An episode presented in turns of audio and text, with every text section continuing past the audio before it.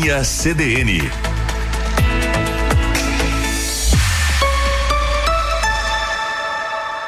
Carla Torres.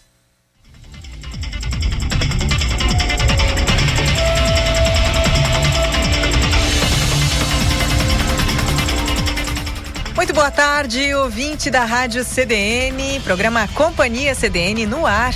É jornalismo ao vivo no seu fim de semana. Eu sou a jornalista Carla Torres, na técnica de áudio Adalberto Pipe. Nós vamos juntos com você até às 18 horas. É uma verdadeira jornada essa nossa tarde de domingo, né? Nosso WhatsApp está aberto para participação do ouvinte. 991362472 991362472 Por ali você sugere pautas, comenta aí sobre o programa, conta o que acontece na sua rua, no seu bairro. Daqui a pouco isso vira notícia aí no site do Diário também no BI. Agora são 15 horas 8 minutos. 13 graus em Camobi e eu tô olhando aqui 13, lembro que estava invertido Tá, esses números estavam invertidos ontem, mais ou menos na, a essa hora, né? 31, 32 graus na tarde de sábado e no domingo 13. Olha, gente, não lembro nos últimos tempos de ter havido essa inversão tão grande de temperatura. Muita força aí, muita saúde aí para vocês, né? Porque não é fácil aguentar, o corpinho sofre. Então, vamos lá de previsão do tempo completa para essa esse domingo e também para nossa semana toda. O domingo é nublado, possibilidade até de garoa, teve chuva aí nessa noite de sábado para domingo, né? E nessa tarde, então, temos a possibilidade ainda de garoa. As nuvens devem diminuir e o sol aparece um pouco mais ainda ao longo dessa tarde. A noite chega com pouca nebulosidade. A mínima hoje foi de 7 graus e a máxima não deve passar dos 21. Aliás, estamos bem abaixo desses 21 no momento, né? Nesta segunda-feira, mais frio à vista. O dia começa com geada e o sol deve predominar, principalmente à tarde. A mínima é de 1 grau. Se hoje tivemos 7, a mínima para este domingo é de 1 grau apenas e a máxima de 14. As nuvens aumentam no decorrer da tarde e a semana segue com muito frio, mínimas entre 1 e 3 graus e máximas de 14 a 18 graus. A chuva deve voltar a partir de quarta-feira e as temperaturas sobem um pouco. Podemos ter até 23 a 25 graus de máxima. Como a gente diz, né? Haja saúde. Programa Companhia CDN é informação na medida certa para o seu fim de semana, seja em casa, descansando aí no seu final de semana, seja no trabalho, como eu e o Adalba aqui nessa tarde de hoje, né? Ou onde você estiver, se você estiver viajando, aproveitando aí na companhia da CDN. Acompanhe ao vivo pela 93.5 FM e também pelo aplicativo Grupo Diário ou ainda pelos players da rádio em diariosm.com.br e bay.net.br. Vamos aos destaques do programa deste domingo. Uma longa tarde, é longa também a lista das nossas participações, das nossas atrações de hoje. Daqui a pouquinho temos os destaques do esporte com o jornalista Gilson Alves. Logo mais, em torno de 16 horas, a jornalista Jaqueline Silveira nos fala sobre o panorama político da semana e o que esperar, né? O que vem por aí. Também as notícias da, da, de Santa Maria e da região Daqui a pouco, às 15h30, a Companhia CDN recebe o diretor da Escola Estadual de Ensino Fundamental, Dr. Antônio Xavier da Rocha, professor Cícero dos Santos Alves.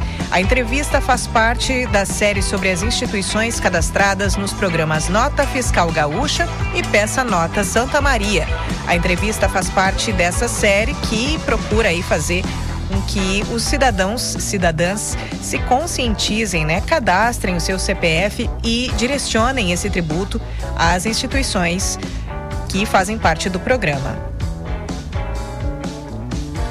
Em torno de 16 e 20 a hora da coluna do músico, escritor, editor e produtor cultural Márcio Gringues no Companhia CDN. Hoje ele nos fala sobre literatura aqui no programa.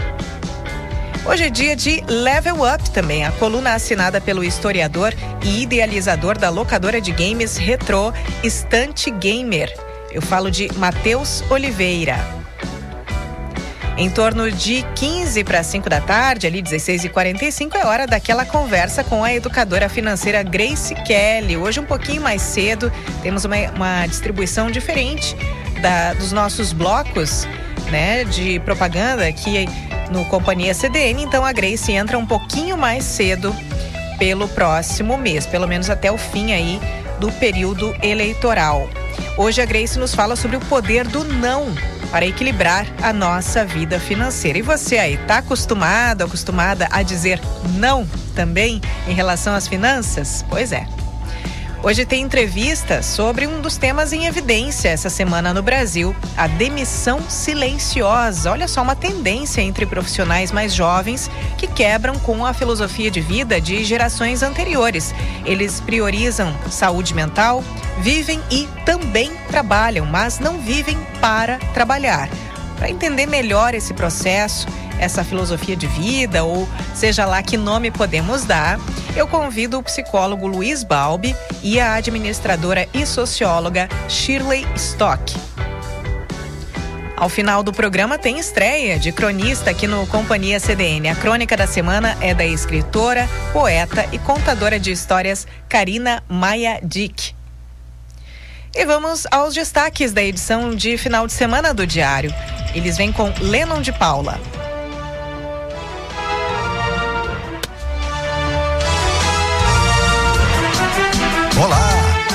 Você confere agora os principais destaques da edição impressa do Diário deste final de semana. Missão assumida com a coleta seletiva e a reciclagem. Criado há menos de um mês, o Comitê pelo Meio Ambiente de Santa Maria realizou seu segundo evento na sexta-feira, na sede do Grupo Diário, unindo vozes que se juntaram ao compromisso de transformar realidades e construir um futuro sustentável para todos. A reportagem especial: Polícia segue sem divulgar causa de morte de jovem. Na coluna de Denis Olim, definido o novo valor do pedágio na RCC 287 a partir de quarta. Na coluna de Jaqueline Silveira, como foi a estreia do horário eleitoral obrigatório na rádio e na TV. Na coluna de Claudemir Pereira, a lista de projetos que tramitam na Câmara, mesmo na campanha.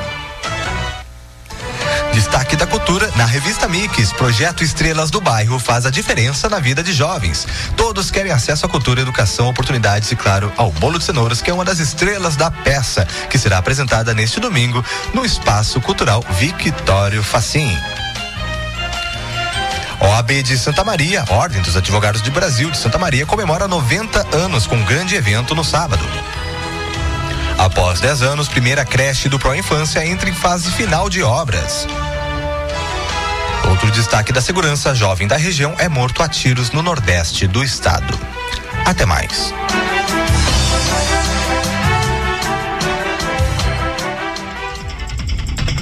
Ouvimos os destaques da edição deste final de semana do Diário com o repórter Lennon de Paula.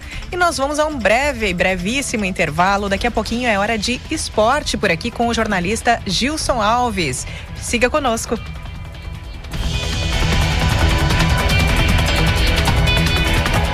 No programa Meu Pet é Pop, o seu melhor amigo tem o espaço que merece.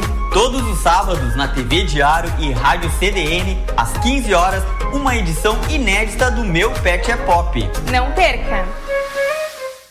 Seja assinante do Diário, receba as edições impressas na comodidade de sua casa. Modalidades e planos especiais que se adaptam a você. Ligue 3213-7272 e fale com a nossa central de atendimento. Diário, cada vez mais perto de você. Não perca a chance de comprar o seu novo SUVW Volkswagen. Vá a uma concessionária mais próxima e confira as ofertas. Oferta exclusiva na Pampeiro. Nivus com 50% de entrada, saldo em 18 vezes, taxa zero, com as três primeiras revisões grátis. Venha até a Pampeiro e apaixone Apaixone-se pelo Nivus. Rua Serafim Valandro, 1133 ou baixe o app da Pampeiro para saber mais.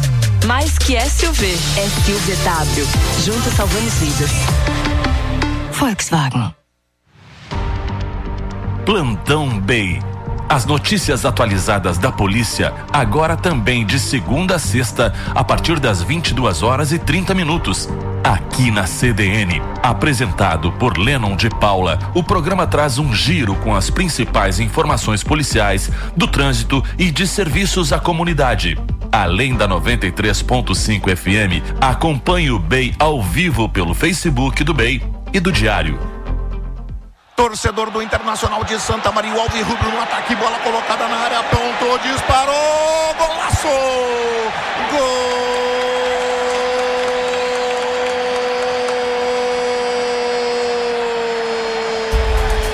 De Santa Maria precisa de você. Com a força da nossa torcida, vamos em busca da inédita vaga para a Copa do Brasil 2023. A Baixada vai pulsar novamente e este sentimento nos levará a esta conquista. Explode coração. Todos por um alvo rubro mais forte. Apoio. Coase Construtora. Urbanes Empreendimentos. Posto Santa Lúcia. Conteg Seguradora. Security Soluções Seguras. Canciane Imóveis. Biobeltrame Materiais de Construção.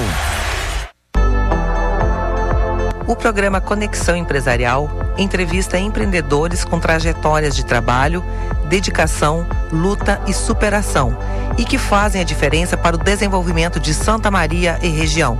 Aos sábados e domingos, às nove e meia da manhã, eu, a jornalista Maristela Moura, tenho um encontro marcado com histórias de sucesso, aprendizados e muitas conquistas. Espero vocês!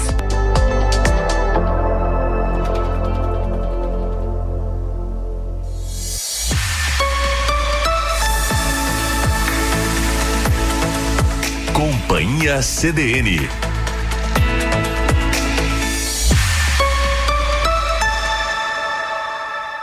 Carla Torres.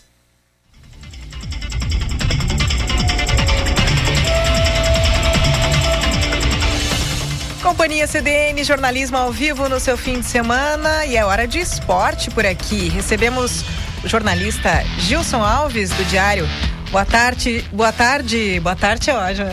boa tarde, Gilson. Como é que está? Tudo bem? Tudo bem, boa tarde, Carla. Boa tarde, ouvintes da Rádio CDN.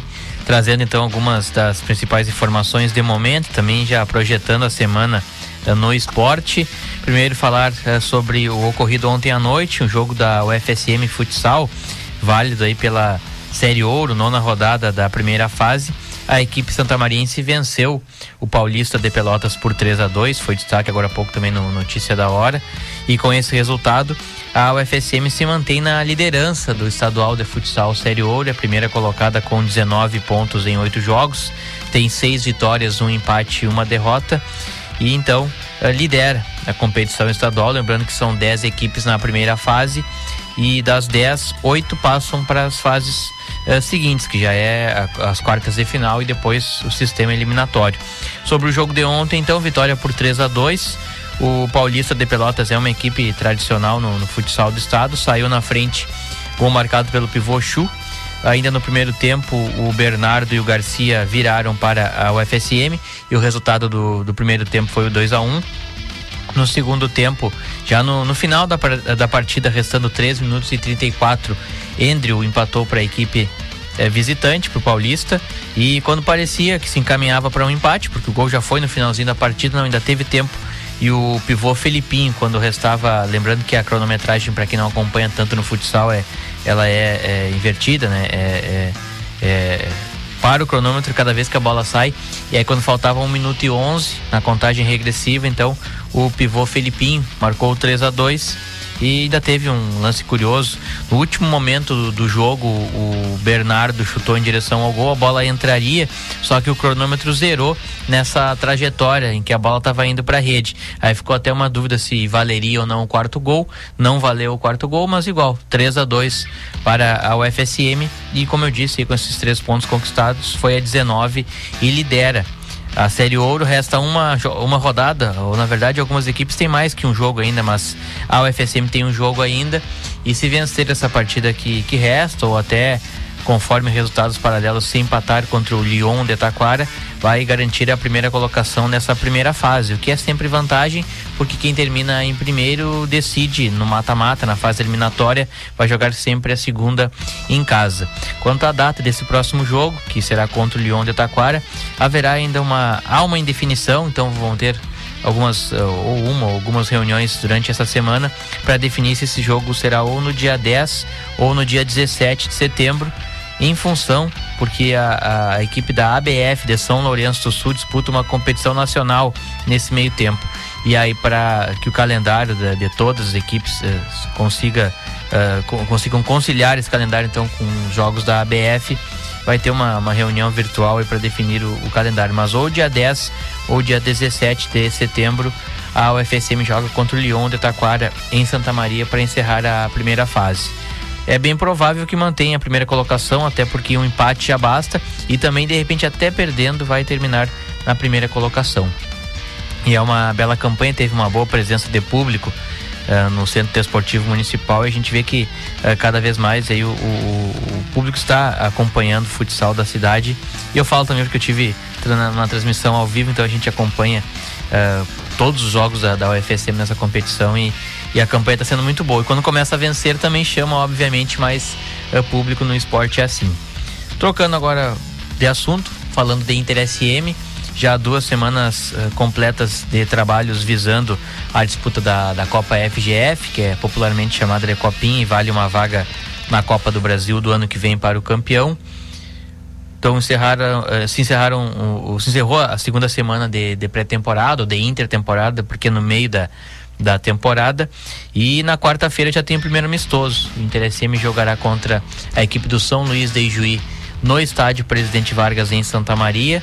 Já o primeiro teste, já a possibilidade de conhecer o time do segundo semestre, que é bem diferente, pelo menos no papel, daquele uh, que foi o no, da divisão de acesso. Só quatro jogadores remanescentes.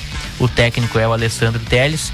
Estaremos acompanhando na segunda e na terça-feira também os trabalhos que antecedem o primeiro amistoso. E na quarta, então, fica o convite a princípio às três da tarde. Não foi divulgado o serviço do jogo, pode ser que passe para três e meia, por exemplo, mas que é à tarde, isso é de certeza, porque a iluminação no estádio Presidente Vargas está prejudicada e é por isso que não tem como marcar o jogo à noite. Então, três da tarde ou três e meia, é só acompanhar o, o, o dia a dia do, do diário sm.com.br, também os, os, demais veículos do Grupo Diário. A gente vai atualizar esse horário, mas a princípio, três da tarde, quarta-feira, Inter SM contra o São Luís, primeiro amistoso.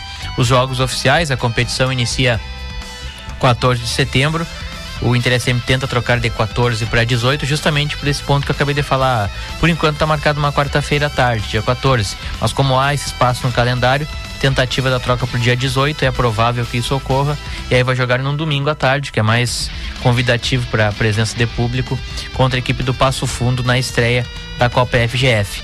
Também serão adversários na primeira fase o Elite de Santo Ângelo, Marau, Três Passos e o Santo Ângelo. Seis equipes, todos contra todos em turno único, cinco jogos para cada um. E quem somar os três primeiros que mais somarem pontos garantem vaga na fase eliminatória, o, popular mata-mata também aí da Copa FGF. Certo. Gilson, agora me veio uma pergunta aqui, tu que cobre, né? Futebol, futsal. Tu joga qual dos dois, Gilson? Ou os dois? Ah, os dois? Ah, bem, é? bem, ou mal, a gente joga os dois. Né?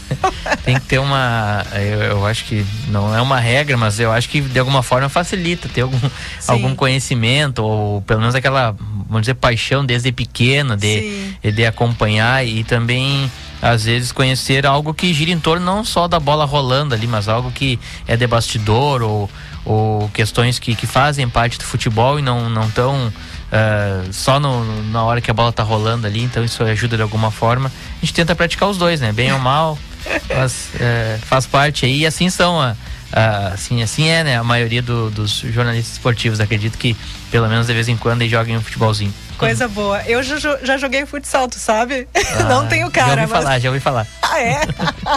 tá bom, então. Gilson Alves, muito obrigado. Um bom trabalho, boa semana para ti. Obrigado, bom trabalho, bom programa aí. Certinho. Seguimos de informação por aqui. Olha só, vamos falar de meio ambiente. Na manhã dessa sexta-feira, o Grupo Diário promoveu o segundo encontro do Comitê do Meio Ambiente. Vamos ver como foi e o que falaram os convidados com a repórter Rebeca Kroll. Nesta sexta-feira, o Comitê pelo Meio Ambiente se reuniu pela segunda vez na sede do Grupo Diário para um bate-papo sobre reciclagem e coleta seletiva. A ocasião contou com cerca de 70 convidados, entre eles diversas associações ligadas à temática, além de representantes da Prefeitura de Santa Maria, da Câmara de Vereadores e da Universidade Federal. O evento também recebeu como palestrantes o catador e membro do Movimento Nacional dos Catadores de Materiais Recicláveis, Alexandro Cardoso, e a professora e coordenadora de projetos de extensão, Simone Bock Dornelles. Alexandro discursou por 20 minutos sobre sua experiência como catador, a importância da coleta seletiva e a realidade de Santa Maria. Para ele, o trabalho dos catadores é fundamental mas é feito de maneira vergonhosa e poderia ser regularizado. O palestrante destacou que encontros como esse são importantes para conectar as entidades públicas com a causa. Ele afirmou que os catadores são esquecidos pela sociedade e muitas vezes vítimas de preconceito. Alexandre também levantou a questão da coleta seletiva durante sua palestra e questionou a prefeitura sobre uma implementação eficaz no município. A professora do Instituto Farroupilha também teve espaço para compartilhar seus trabalhos e pesquisas. Simone conduz projetos junto com seis associações de catadores do Vale do Jaguari e afirma que o trabalho com esse público é muito importante, visto que eles são marginalizados pela sociedade e também pela academia. A professora destacou que iniciativas como o comitê são importantes, pois apesar do seu trabalho com os catadores ter sido uma experiência transformadora, também teve muitas situações de tristeza, pois o cenário dos catadores na região é de abandono. Para ela, é primordial que os órgãos públicos olhem para as associações e auxiliem com recursos financeiros. Para mais informações, acesse diariosm.com.br.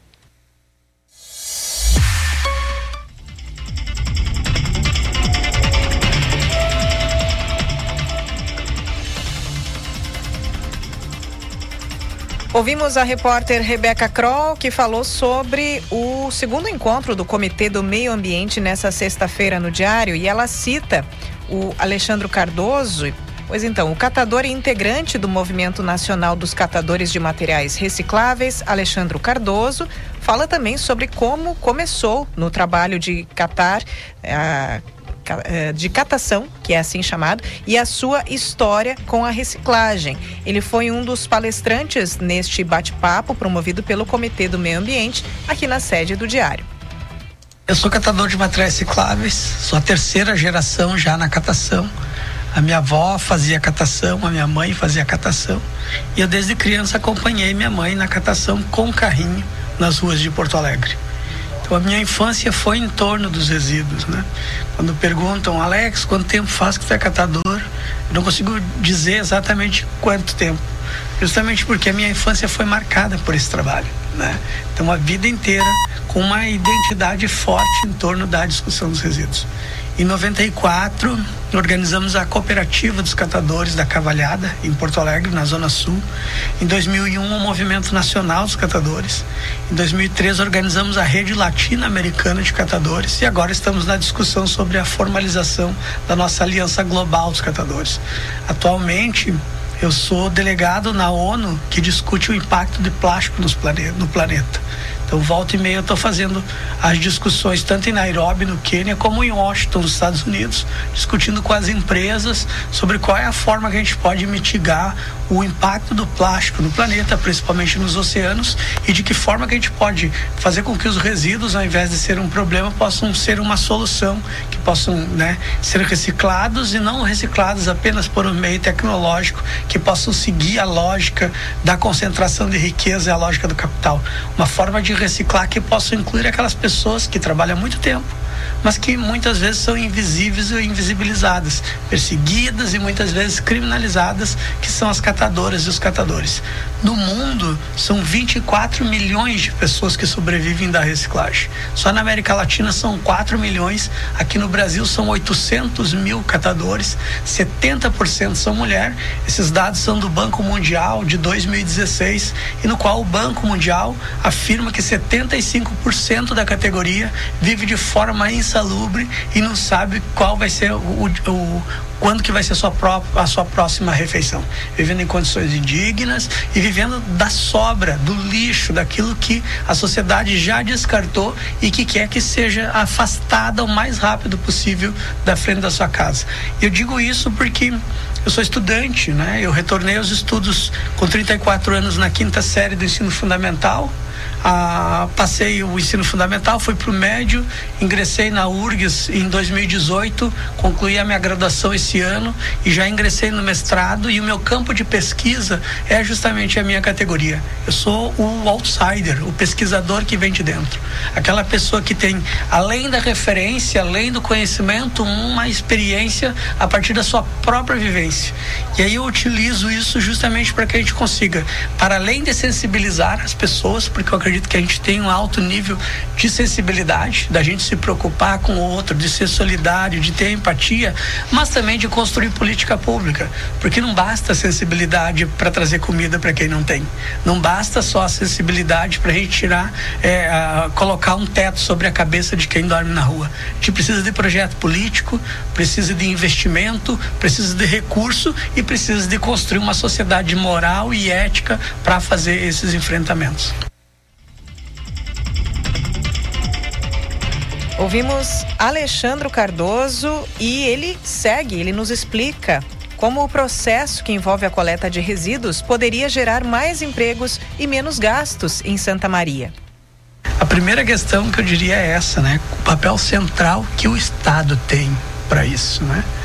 E o Estado atualmente está fazendo investimento em processos de, de coleta fechado de resíduo que faz com que o resíduo saia das casas das pessoas, circule até o aterro sanitário e seja aterrado.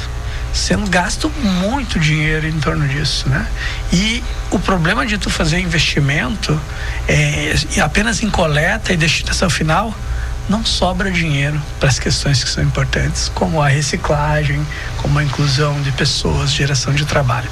Então aqui na a, a cidade pelos dados, né, pode gerar mais de mil postos de trabalho em torno da reciclagem. E esses postos de trabalho podem gerar mais de 4 milhões e, de 4 milhões e 600 mil anual de economia para os cofres públicos. Só por isso eu estou pegando os dados que foi apresentado hoje pela parte da manhã. Só por evitar que esses resíduos sejam aterrados. Não está se falando em nada sobre a questão de modificar todo o processo, mas sim só de não aterrar o resíduo e fazer com que esse resíduo seja reciclado. E reciclado pelas pessoas, né? E aí tem essa questão que é assim que a gente que é notório que a gente vê, né? Que é quais são as pessoas que estão fazendo coleta, que estão fazendo a catação. Pois são justamente as pessoas que não concorrem mais por empregos formais, que há muito tempo fazem só esse trabalho e que o que foi o que sobrou para elas diante dessa sociedade que, que, que, que uma sociedade da concorrência, da aparência, aquela sociedade que está menos se preocupando com o outro, preocupando-se mais consigo mesmo. E aí eu vejo uma sociedade que cada vez mais trabalha mais rápido, tem menos tempo, se desvincula dos amigos, se desvincula enquanto ser humano, não pratica mais aquelas questões que nós praticava, a própria mateada, né? Aquela lagarteada no sol e, e enfim, né? Preservando a amizade, esses processos todos têm sido substituídos por, por cada vez um trabalho mais pesado, mais corrido, com menos tempo e nós ficando cada vez mais cansado e isso tudo gerando muita exclusão social porque tem aumentado a pobreza, a miséria e também as populações de rua. Então, resolver este problema, né? Esse problema com é, não precisando investir recursos, mas direcionando os recursos para a reciclagem. Ouvimos Alexandro Cardoso, ele que é catador e integrante do Movimento Nacional dos Catadores de Materiais Recicláveis, nessa riqueza de fala, contextualizando toda a questão e também trazendo para a cidade, né? Contextualizando no país, no mundo e trazendo para o contexto local também a possibilidade de gerar mais empregos e menos gastos em Santa Maria, a questão da catação. Nós vamos a um breve intervalo, logo mais Daqui a pouquinho, recebemos o diretor da Escola Estadual de Ensino Fundamental, Dr. Antônio Xavier da Rocha, o professor Cícero dos Santos Alves. Ele que nos fala nessa série de entrevistas que estamos fazendo com as instituições cadastradas nos programas Nota Fiscal Gaúcha e Peça Nota Santa Maria. Companhia CDN com você até às 18 horas. Siga conosco.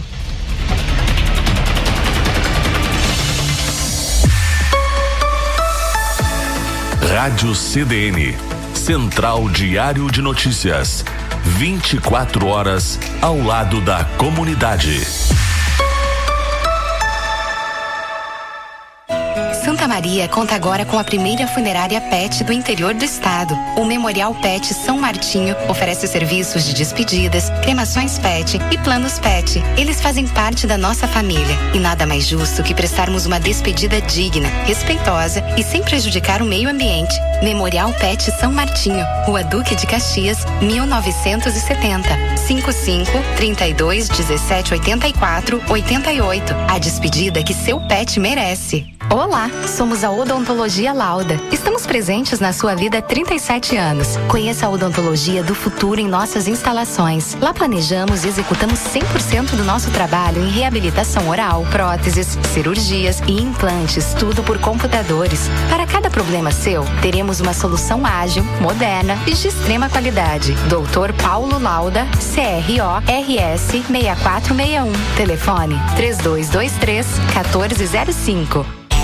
Agora, assinante do Diário tem desconto em diversos cursos da Sobresp, como odontologia, psicologia, gestão e muitos outros. É só enviar o comprovante da sua assinatura no momento da matrícula para liberar o desconto. E se ainda não é assinante, chama o Diário no WhatsApp 55 3213 7272 ou acesse diariosm.com.br e garanta sua assinatura com preço especial. Ótica Anual é mais que uma loja de óculos, com foco na satisfação total dos clientes, produtos de qualidade, proporcionando saúde visual, tecnologia, conforto, design e condições especiais. Uma empresa familiar, nosso diferencial é o atendimento personalizado, transmitindo segurança e tranquilidade, laboratório próprio e equipamentos de última geração. Ótica Anual, mais que uma loja de óculos, há 65 anos. Acampamento 340 e no térreo da Policlínica Wilson Waita.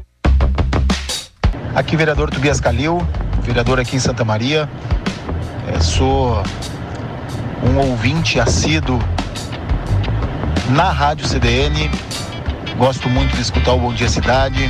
Gosto muito de me inteirar das notícias é, de manhã, logo quando chego, já ligo o meu rádio de manhã e já sintonizo ali na CDN para escutar as boas notícias, escutar um jornalismo adequado, um jornalismo é, com respeito, com qualidade e, acima de tudo, um jornalismo é, que faz, é, de fato, com profissionais dedicados, nós termos a realidade da notícia. Então, eu quero é, parabenizar toda a direção é, da rádio, quero parabenizar todos os funcionários e, com certeza, é, que venha muitos mais anos é, para nós comemorarmos juntos essa data tão especial.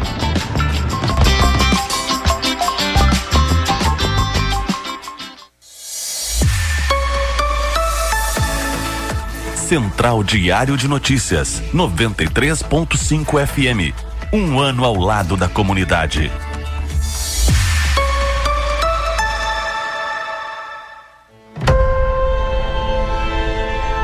A quarta temporada de Stranger Things acabou de chegar. E com a Claro, sua casa brilha até no mundo invertido. Assine Claro Net Virtua 350 mega com assinatura Netflix inclusa por R$ 99,99 nos primeiros três meses no combo. Ligue 55 3213 7280. Com a Claro, a casa brilha. Consulte condições de aquisição.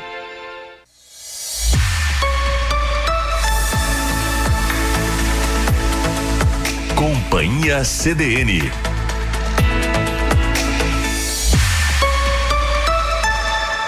Carla Torres.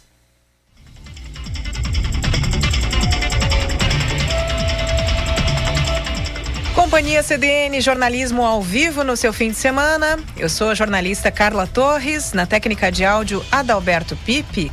Nós vamos juntos com você até às 18 horas neste domingo, hoje, 28 de agosto. Você participa do programa pelo nosso WhatsApp 991362472. 991362472. Agora são 15 horas 41 minutos, 13 graus em Camobi. Conta aí para mim como é que você está se, né, sobrevivendo a esse essa mudança de temperatura, porque pior que o frio ou o calor, parece que é essa mudança brusca, né? O nosso corpo sofre muito. Seguimos de informação por aqui. Olha só, nossa série de entrevistas. O programa Nota Fiscal Gaúcha completou 10 anos este ano e até agora o programa tem 2 milhões e meio de cidadãos cadastrados, cerca de 73 milhões de reais em prêmios distribuídos entre os participantes em sorteios e outros 55 milhões que retornaram aos cidadãos, por exemplo, em descontos de IPVA. O dado que mais chama atenção são os 140 milhões de reais repassados às entidades cadastradas. O objetivo do Nota Fiscal Gaúcha e de um programa municipal semelhante, o Peça Nota Santa Maria, que, aliás, existe desde 2015, é então estimular o cidadão a pedir a nota fiscal nas compras e conscientizar sobre a função social do tributo. Depois de se cadastrar, cada vez que você inclui o CPF nas notas fiscais na hora de comprar, você tem esses benefícios e, claro, ajuda as entidades cadastradas. Companhia CDN está nessa série de entrevistas com representantes dessas entidades que participam tanto pelo Nota Fiscal Gaúcha quanto pelo Peça Nota ou às vezes nos dois programas. Tem instituição cadastrada em ambos, né? E hoje recebemos então o diretor da Escola Estadual de Ensino Fundamental, Dr. Antônio Xavier da Rocha, o professor Cícero dos Santos Alves. Boa tarde, professor. Boa tarde, Carlos.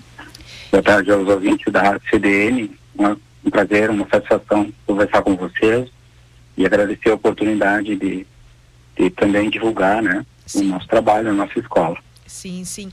É uma, é uma maneira, né, professor, que nós encontramos de uh, chegar até as pessoas para além, muitas vezes, do site da própria instituição. As, as instituições sinalizam ali, ó, fazemos parte do programa, né? Também na hora do cadastro, Claro, nós encontramos ali a lista das instituições, podemos indicar ali três instituições, mas muitas vezes as pessoas não conhecem a história dessas instituições, o dia a dia, os desafios, não é? Então, para isso, eu acho que essa conversa é bem esclarecedora. Ficamos felizes de contar com a sua presença hoje. Ok. Então. Sim, para nós também é muito importante. Sim. O espaço, né? E, e, e divulgar o nosso trabalho, a nossa instituição e, e a nossa comunidade, né? Que são, Exato. que são mais importantes de tudo. Exato. Olha só, nós uh, gostaríamos de saber, primeiramente, né, onde fica então a escola de ensino estadual de ensino fundamental, doutor Antônio Xavier da Rocha, também quantos alunos, quantos professores, como é que é esse dia a dia? É, cara, a nossa escola, ela está localizada na, na rua Marechal Deodoro, 420, bairro Cararé. É bem fácil de encontrá-la, é próximo à igreja Santa Catarina. A nossa escola tem 300 e poucos alunos e, e 40 e poucos professores. Nós somos uma escola que completa esse ano 61 anos né, de, de, de serviço, de relação de, com a comunidade do bairro Cararé.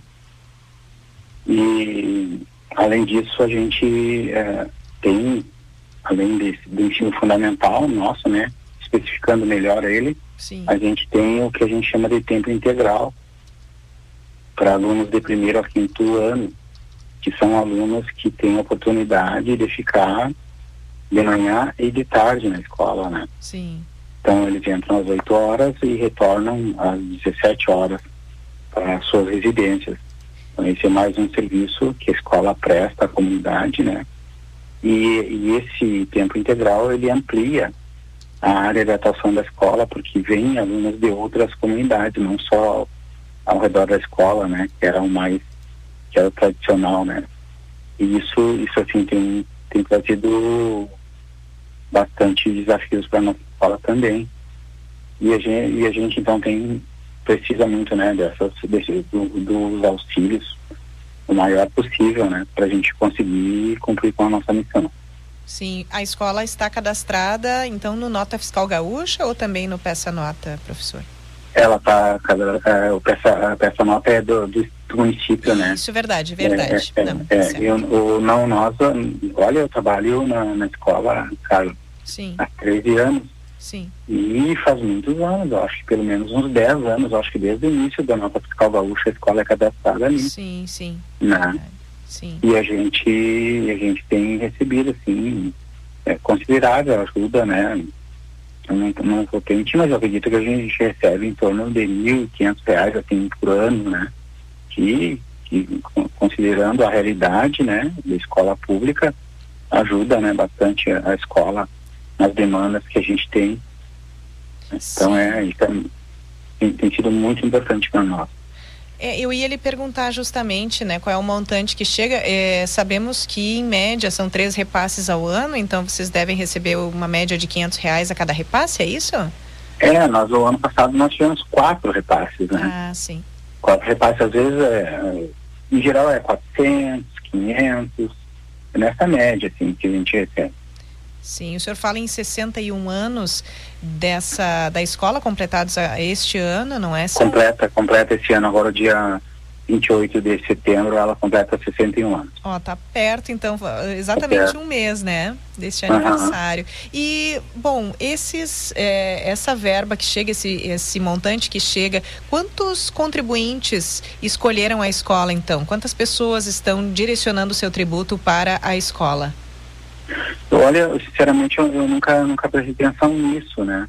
Porque, assim, é, de, de, do início para cá, a gente, a gente, a primeira, as primeiras diretoras ali que tiveram contato com Nota Fiscal Gaúcha, elas fizeram um trabalho inicialmente, eu lembro da professora Leila Zanini, lembro da professora Adriana, elas, na época que tinha, pegava-se as notas, né, na, nos locais, assim, e, e, era um trabalho manual ali de cadastrar e de, de colocar as notas para o sistema, né?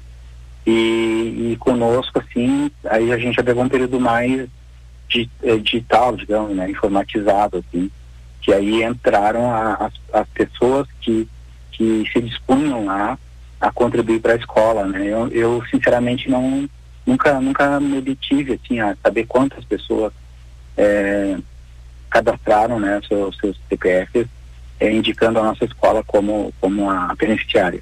Sim. É, mas assim, a gente não, não sinceramente, não, não temos o, do que reclamar, né?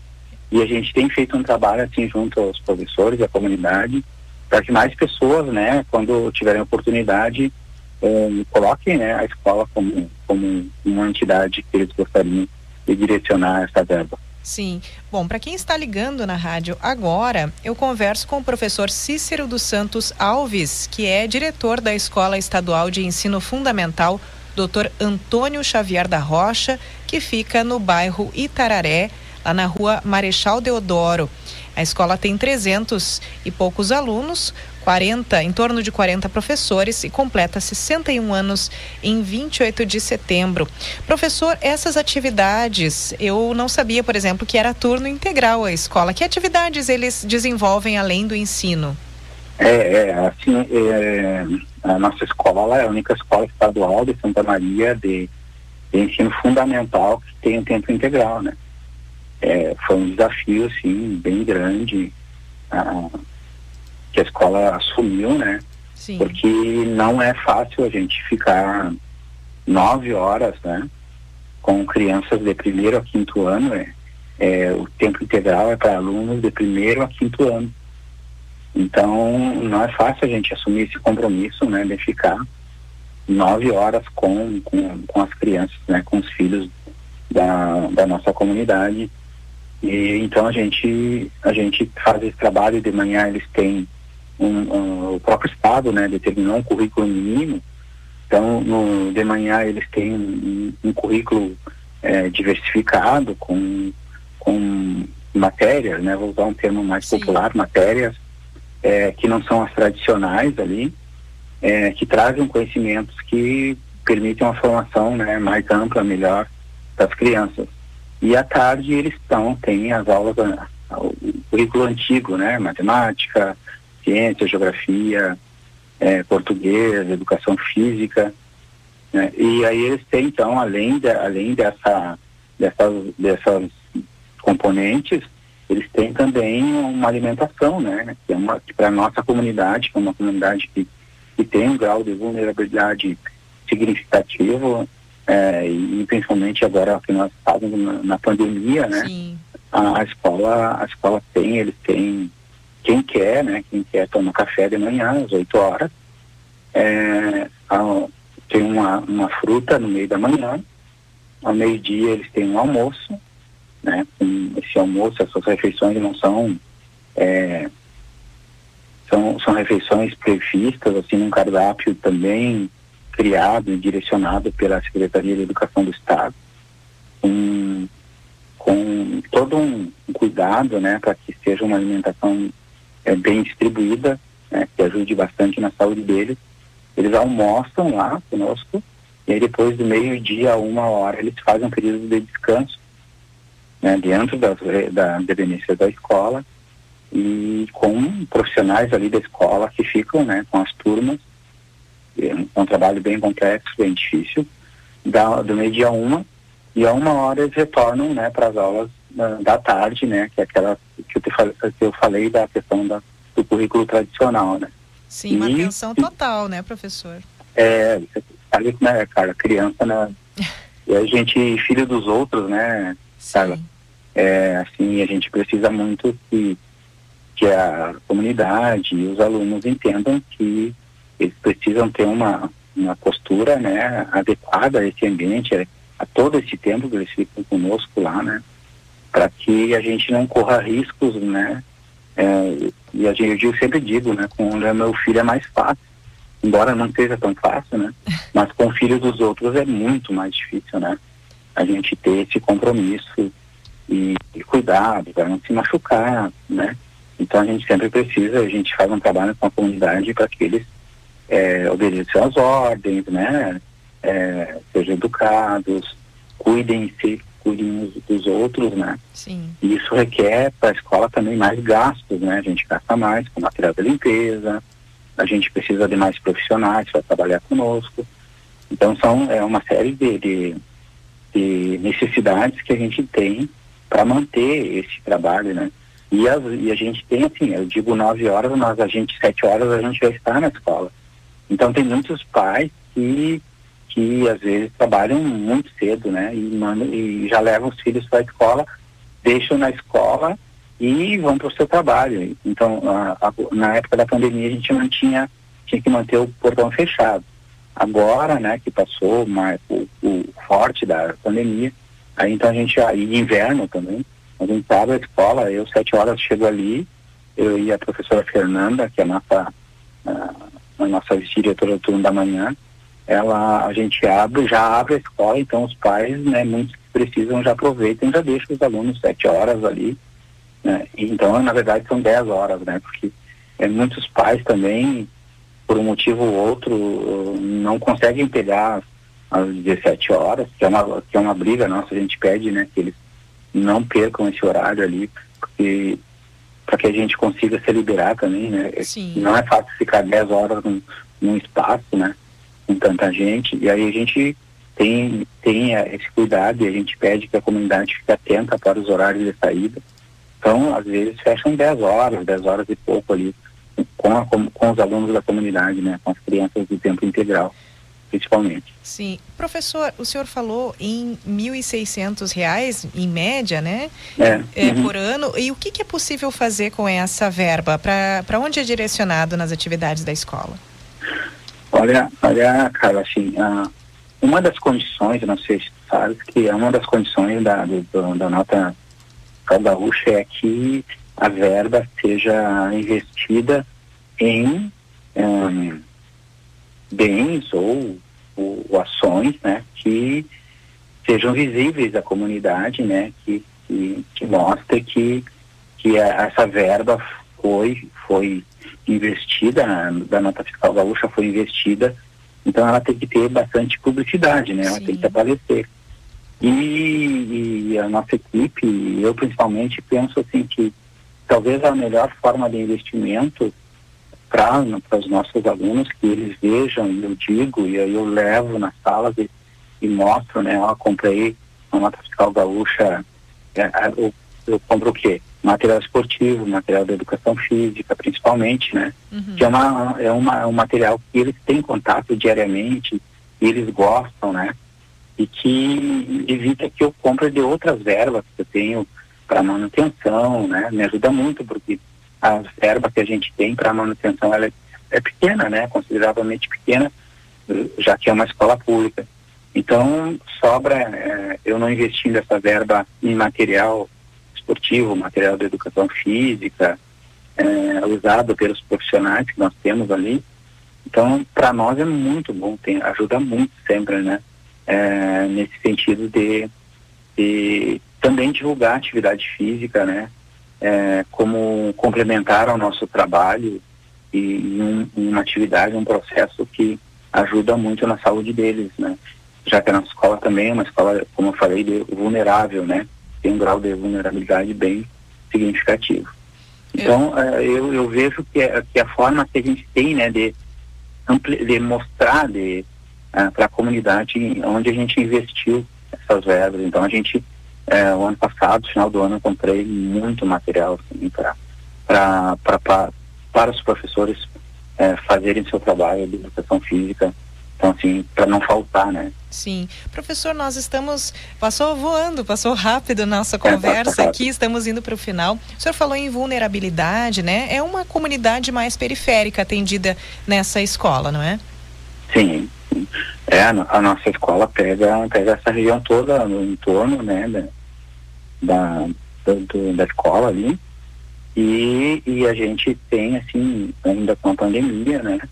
É, e as dificuldades que toda a sociedade tem enfrentado, né? É, não, infelizmente, a nossa comunidade não, não ficou fora, né? Então, a, a gente tem muitas demandas, assim, a gente... É, a escola pública, né?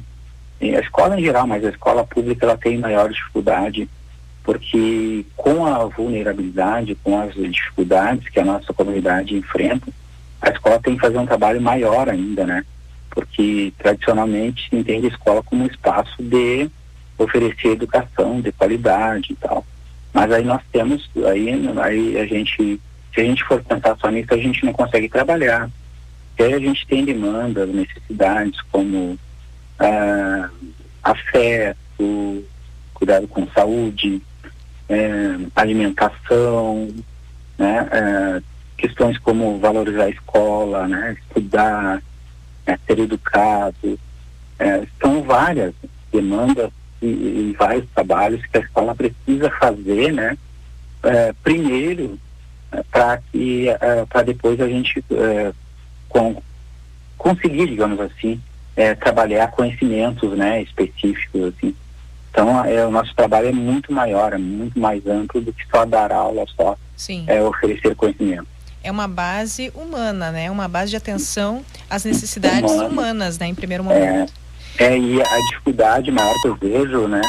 É, é com relação a, a, a questão de a gente não a gente precisa trabalhar é, tudo isso, né? E, e, trabalhar com criança é muito complexo, né? Sim. Muito complexo. Tem muitos, muitas, muitas habilidades, muitas, muitos conhecimentos que eles precisam ter, convivência, né? Disciplina. Disciplina que eu falo assim, é, é, é saber se portar diante de, de, um, de um ambiente com mais pessoas. A pandemia deu, deu, criou problema nesse sentido, né? Então Exato. eles ficaram dois anos sem conviver e aí de repente eles caem na escola agora e, e tem sido muito complexo esse trabalho de essa convivência entre eles, já que eles ficaram muito tempo sozinhos. E, e aí então a gente precisa atuar nesse sentido para ah, que eles retomem né, essa, essa capacidade, entendam que eles precisam conviver ah, de maneira né, é, correta, digamos assim, ou, ou, de maneira que eles convivam bem, saibam, saibam respeitar, saibam cuidar. E, e acredito que a, a, maior preocupação nossa como escola é cuidar, né? Poder cuidar bem dos nossos alunos. e o carinho, né? E a atenção que eles precisam, assim. Sim. Além, além disso. Professor, agora sim precisamos encerrar, mas eu peço para o senhor deixar o contato, né? Seja telefone, site, redes sociais, o que o senhor quiser. Isso, a nossa escola, o telefone da nossa escola é, é 3212-5568, né? Tem no, no, no, Facebook, a nossa página lá, Escola Xavier da Rocha. Né? Então, é, esses são os dois, os dois veículos assim, que a gente, que a gente usa bastante, né? E todas as pessoas que quiserem conhecer a escola, quiserem conhecer um pouco mais, quiserem ajudar, quiserem colocar o nome da escola, né? Sim. Como uma das instituições que, que serão destinadas a essas verbas da, da nossa fiscal gaúcho, a gente agradece assim de coração às pessoas que já estão contribuindo e as que venham contribuir. Certo. Professor, muito obrigada e um ótimo, uma ótima jornada, uma ótima semana para o senhor e parabéns por esse trabalho. Eu, eu que agradeço, né? A escola está à disposição da, da Rádio CDN também, qualquer necessidade, qualquer só entrar em contato conosco que a gente se dispõe a ajudar também. Certo, professor, muito obrigada. Eu hoje conversei então com o diretor da Escola Estadual de Ensino Fundamental, Dr. Antônio Xavier da Rocha, professor Cícero dos Santos Alves. A escola é cadastrada no programa Nota Fiscal Gaúcha. Para se cadastrar no Nota Fiscal Gaúcha, acesse nfg.cfaz.rs.gov.br. Esse Cefaz é de Secretaria da Fazenda, né, gente? Então, nfg.cefaz.rs.gov.br.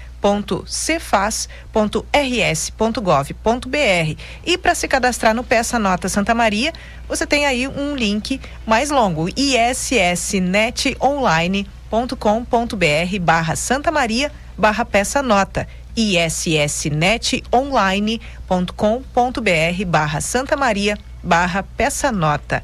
No próximo domingo seguimos com a série de entrevistas com outra instituição cadastrada tanto no Nota Fiscal Gaúcha quanto no Peça Nota Santa Maria ou em ambos os programas. Professor ainda na linha? Já se foi? Muito obrigada, professor, que segue certamente na escuta aí da rádio. Nós vamos a um breve intervalo, voltamos e seguimos na sua companhia até às 18 horas.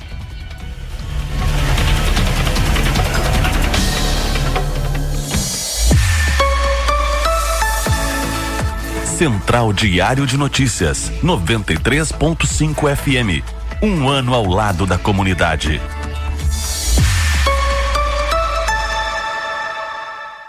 Bolsonaro debochou da pandemia que matou mais de 680 mil brasileiros. Está sendo superdimensionado o poder destruidor desse vírus. Uma gripezinha ou resfriadinho. Quer que faça o quê? Tem que deixar de ser um país de maricas. Eu estou com Covid. Se você virar um jacaré, é problema de você, pô. Eu não sou coveiro. Vai comprar vacina, só fala aqui na casa da tua mãe. 400 mil vidas poderiam ter sido salvas. Não esqueceremos. Coligação Brasil da Esperança, PT, PCdoB, PV, PSB, PSOL, Rede Solidariedade, Agir, Avante Próximo.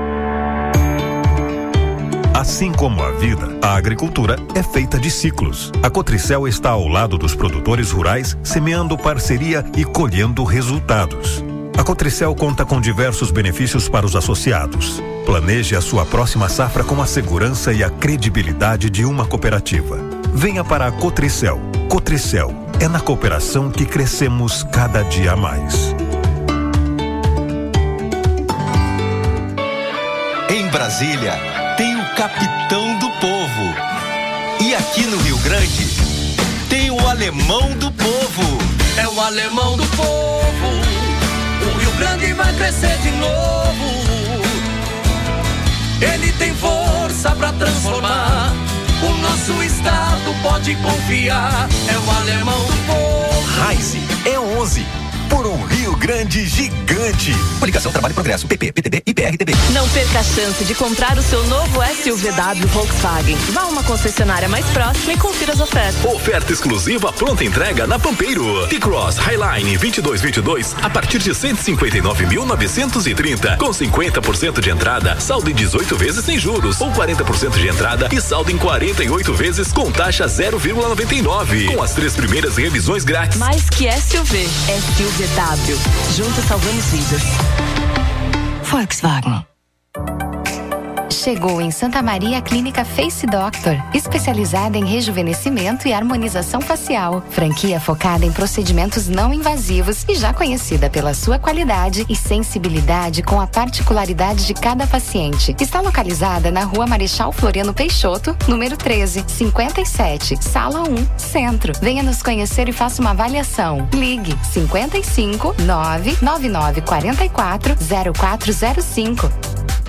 Está com sintomas de Covid-19 ou teve contato com alguém positivado? Não fique na dúvida. Realize seu teste no LabMed. Nosso atendimento foi normalizado e estamos com estoque de exames para diagnóstico da Covid em todas as unidades do LabMed. O RT-PCR é padrão ouro no diagnóstico, indicado entre o segundo e sétimo dia de sintomas e para assintomáticos. Garanta a sua segurança e de quem você ama. Procure um dos pontos LabMed e realize seu teste.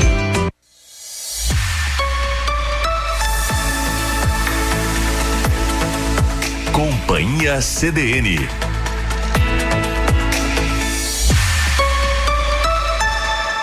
Carla Torres.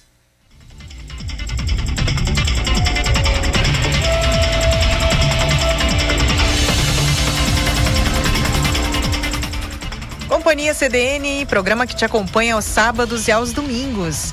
Agora são 16 horas 7 minutos, 14, ó, subiu um pouquinho a temperatura, estava 13, já estamos em 14 graus e vamos de previsão completa do tempo? Então, domingo é nublado, temos possibilidade de garoa nessa tarde, as nuvens devem diminuir e o sol aparece um pouquinho mais. Essa é a previsão, né? Vamos acompanhando aí o desdobre dessa tarde. A noite chega com pouca nebulosidade. A mínima hoje foi de 7 e a máxima não deve passar dos 21. Nessa segunda-feira, mais frio. O dia começa com geada e o sol predomina. A mínima é de 1 grau e a máxima de 14. As nuvens aumentam no decorrer da tarde nesta segunda-feira e a semana segue com muito frio, mínimas entre 1 e 3 graus e máximas de 14 a 18. A chuva deve voltar a partir de quarta-feira e as temperaturas devem subir um pouquinho. Temos máxima prevista aí entre 23 e 25 graus a partir de quarta-feira. E é hora de falar de política aqui no Companhia CDN. O programa recebe a jornalista Jaqueline Silveira, que nos fala sobre o panorama dessa última semana e do que esperar da próxima. Jaque, boa tarde. Boa tarde, Carla. Boa tarde a todos os ouvintes do Companhia CDN. Momento importante, né? Sim. Estamos chegando a, a setembro, passou rápido o tempo Muito. e a campanha também é curta, é 46 dias. Sim. É, a eleição, o primeiro turno é 2 de outubro, né? Temos entrando em setembro, então, e tende a passar muito mais rápido. Né? Os ouvintes já estão acompanhando que o, horário eleitoral está no ar. Pois então. Não tem horário aos domingos, mas tem as inserções aos domingos que vão todos os dias. Inclusive, a, a programação da, da rádio está um pouco alterada em função da, do horário eleitoral e também das inserções, que é, né, que as emissoras precisam cumprir, porque é legislação, né, obrigatória. Exato, a gente já tá, já, já avisa que o pessoal de hora em hora estamos falando, ó, mudou um pouquinho a distribuição dos blocos, né, os horários. A Grace Kelly que entrava depois das 5 tá entrando agora um pouquinho antes. Então tudo isso, né, Jaque? Mas vamos lá, Jaque, é o que interessa. Vamos falar sobre política, além, claro, né, dessa inserção desse início da propaganda no rádio, né? O que que tu nos trazes, o teu olhar sobre essa semana que passou? Eu acho assim, ó, algo em nível nacional mais comentado, Carla, foi os presidenciáveis no Jornal Nacional. Que havia uma expectativa, né? A Rede Globo usou o critério de entrevistar os quatro mais bem colocados, com base na pesquisa Datafolha do dia 28 de julho. E entrevistou, né? Foi por sorteio, por ordem, o presidente Jair Bolsonaro depois uh, o candidato Ciro Gomes, né? depois o candidato Luiz Inácio Lula da Silva e sexta-feira encerrou com a candidata Simone Tebet. E eu acho que agora a próxima, embora a pesquisa seja um retrato do momento, que a gente sempre faz questão de destacar isso, pois é. ela vai trazer o termômetro de como foi essas essas entrevistas, essas sabatinas, né? Foram 40 minutos, né? É uma grande exposição, porque é o telejornal, o telejornal mais importante do país e que abrange, né, eleitores de norte a sul. Então é um principalmente para quem não é tão conhecido, é um momento importante. E também para os outros presidenciáveis, um momento de reafirmação né, da candidatura, uma, uma exposição. E aí tem diversas interpretações, né? Os aliados, né? Acho que seu candidato foi muito bem, né? Os adversários nem tanto assim, né? Então acredito que a próxima, a próxima pesquisa vai, vai refletir um pouco esse esse termômetro aí da, de como foi a atuação de cada um no Jornal Nacional. Sim, e bom, tem, como tu falaste, né, já que as interpretações, os estudos que são feitos a partir dessas falas, o tempo. Eu estava olhando assim uns estudos sobre o tempo de fala de cada candidato e ao longo daqueles 40 minutos tem uma distribuição bem variável. Eu não tinha me dado conta acompanhando como me dei conta vendo os números, né? Então tem ali a questão da pessoal comentando a interferência mais, mais ou menos tempo, né, desses entrevistadores, se foi bem ou não foi bem abordado cada tema, se eles foram mais incisivos ou menos. Não sei como é que tu vês essa parte também, Jaque. É, o primeiro dia que foi a entrevista com o presidente Jair Bolsonaro, né? Houve muitas críticas ao William Bonner e a, e a Renata Vasconcelos um, pela forma, em alguns momentos, até muito ríspida na forma de não que ele não tivesse que ser questionado por certos problemas, porque ele é o presidente do país e é claro que vai ter alguns questionamentos mais críticos, né? Como a ex-governantes também, talvez quem tinha mais vantagem era quem não tinha sido presidente, né? Não tinha um governo. Pois então. Mas uh, eu achei que também foi uma forma muito ríspida e que não deu praticamente tempo de se falar de propostas, porque isso é importante para o eleitor. De falar de propostas, porque, como eu já disse, né? É um, um, jornal de grande abrangência, é o telejornal mais importante, você goste ou não, mas ele é o mais importante do país. E, e, isso não teve espaço praticamente para o presidente falar sobre propostas, né? Sim. Tu sabes que. E aí no, no outro dia já mudou a postura. Ah, a postura em relação ao Ciro já foi mais bem mais serena e, e, que, que continuou em relação aos outros, tanto ao ex-presidente Lula quanto a Simone Tebet. Não que eles não foram questionados por assuntos embaraçosos, Sim. mas a postura foi outra, na tu minha sabe opinião. Que, sabe que agora tu falou essa questão do, da falta de tempo para falar das propostas e eu assim, me chamou a atenção esse aspecto na, na fala, durante a conversa, a entrevista, né, com a Simone Tebet me pareceu assim que ficou uma, uma insistência grande no porquê da, contrari, da contrariedade ou do não apoio a ela, né? É, por, enfim, da parte de é, ela teve que responder muitos questionamentos Exato. envolvendo o MDB. Exato, muitos. Exatamente. E as propostas em si parece, me parece que foram sendo gotejadas por ela, assim, ao longo dessas falas, né? Das oportunidades de tempo. É, tu percebeu bem, é. Eu percebi isso. Isso, isso, isso aconteceu. E eu acho uma pena que não se falou mais em propostas. É como eu disse teriam que ser questionados por alguns assuntos embaraçosos, sim, mas acho que também deveria ter um certo espaço ali razoável para que fosse apresentado propostas aí para os eleitores. Vamos acompanhar então, né, Jaque? Coração na mão para nós é, todos. E né, ainda, né, ainda é muito cedo para te olhar e avaliar o horário eleitoral, né? Porque né, os, govern... os candidatos a governadores se apresentaram na, na sexta e os candidatos a presidente no sábado, né? Sim. Então ainda ao longo desta semana aí eu acho que vem mais para valer já uma avaliação dos dos candidatos, né? Sim. Uh, a, a gente tem que dizer assim que é importante porque o eleitor vai perceber ah, nós temos 11 candidatos ao governo do estado, mas três não se apresentaram.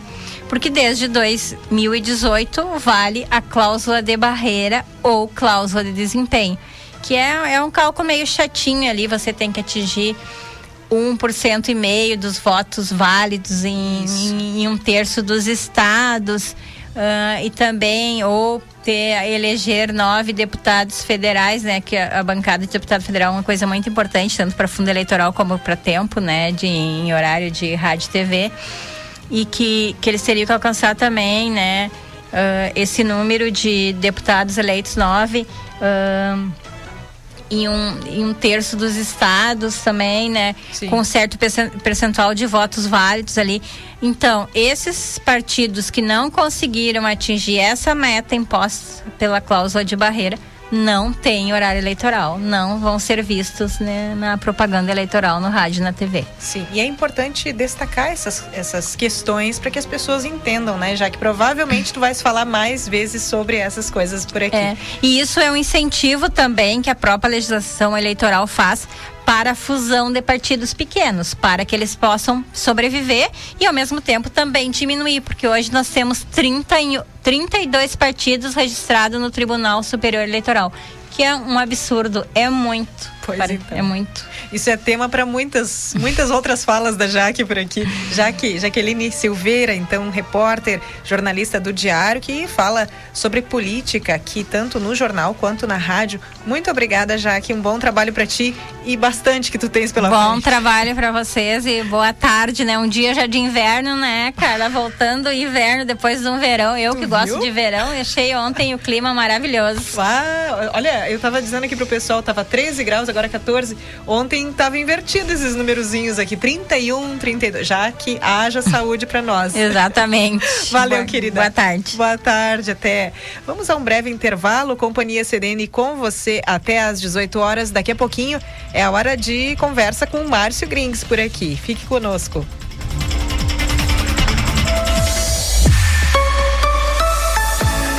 Rádio CDN. Central Diário de Notícias. 24 horas ao lado da comunidade.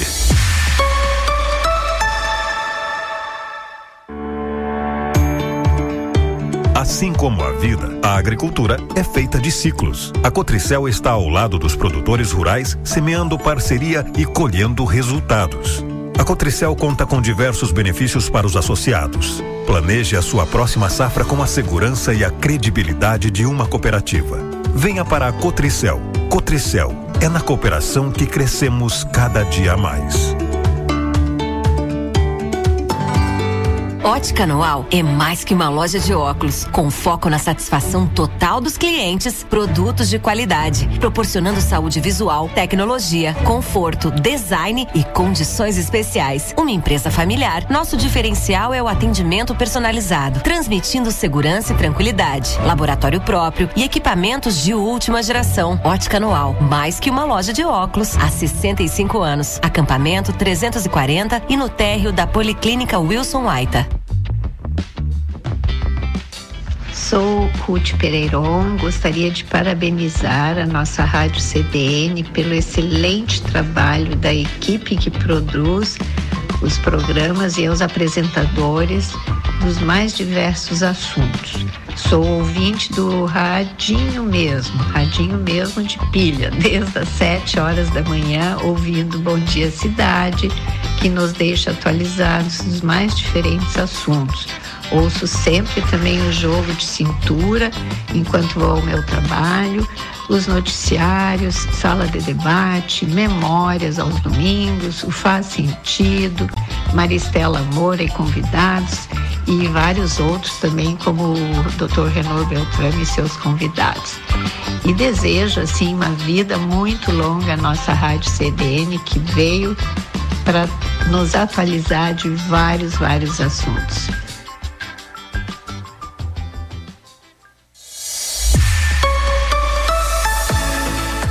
Central Diário de Notícias, 93.5 FM. Um ano ao lado da comunidade.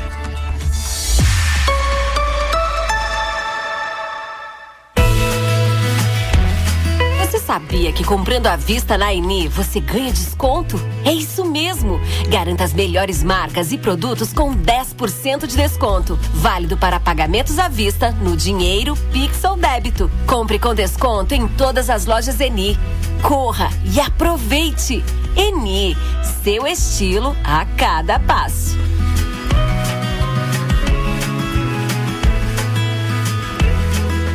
Coligação PLPP e Republicanos. E gritar Brasil acima de tudo e Deus acima de todos.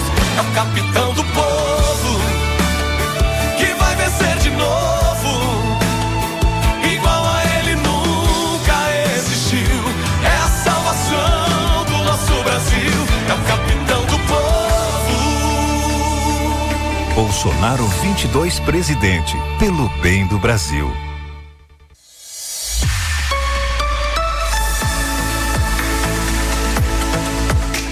Companhia CDN.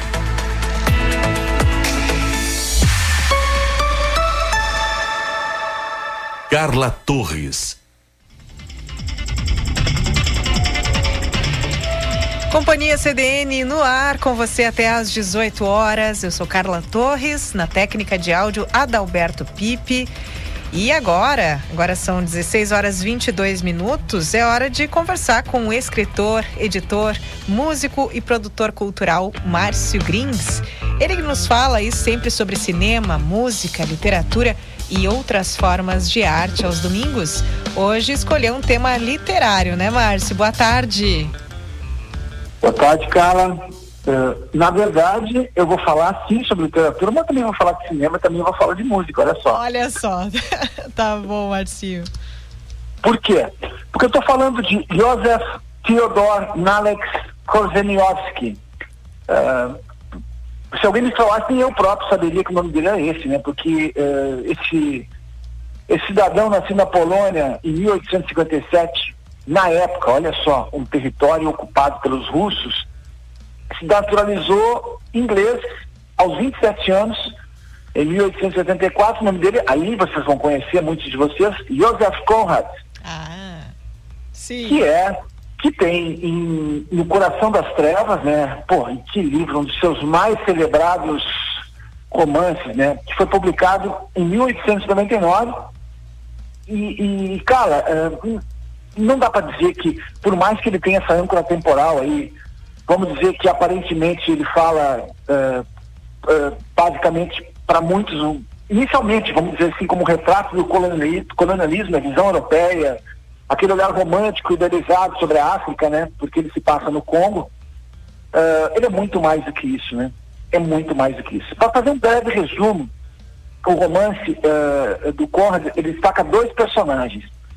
O protagonista, que é o Charles Mallow, um, um, jovem inglês que consegue um emprego de favor através de uma tia numa companhia de comércio belga, ele é, é capitão de um barco que vai rumo ao Congo, na África, que na época era uma colônia belga, inclusive. Já o segundo personagem, o Kurtz, o senhor Kurtz, é um, é um comerciante de marfim, visto por muitos como uma lenda local, mas que parece ter perdido contato com a civilização ou perdido talvez até mesmo uh, os seus princípios, vamos dizer assim, por um motivo que as pessoas não sabem, né? E para concluir então esse, esse desenho do livro, a, bom, a princípio o Malo é contratado para transportar o marfim rio abaixo, né? Mas, no entanto, eh, essa tarefa de devolver o, o curso à civilização se torna algo mais difícil do que ele imagina. Porque enquanto nessa busca, vamos dizer assim, na verdade, o, o descobre que ele está buscando talvez a si mesmo, né?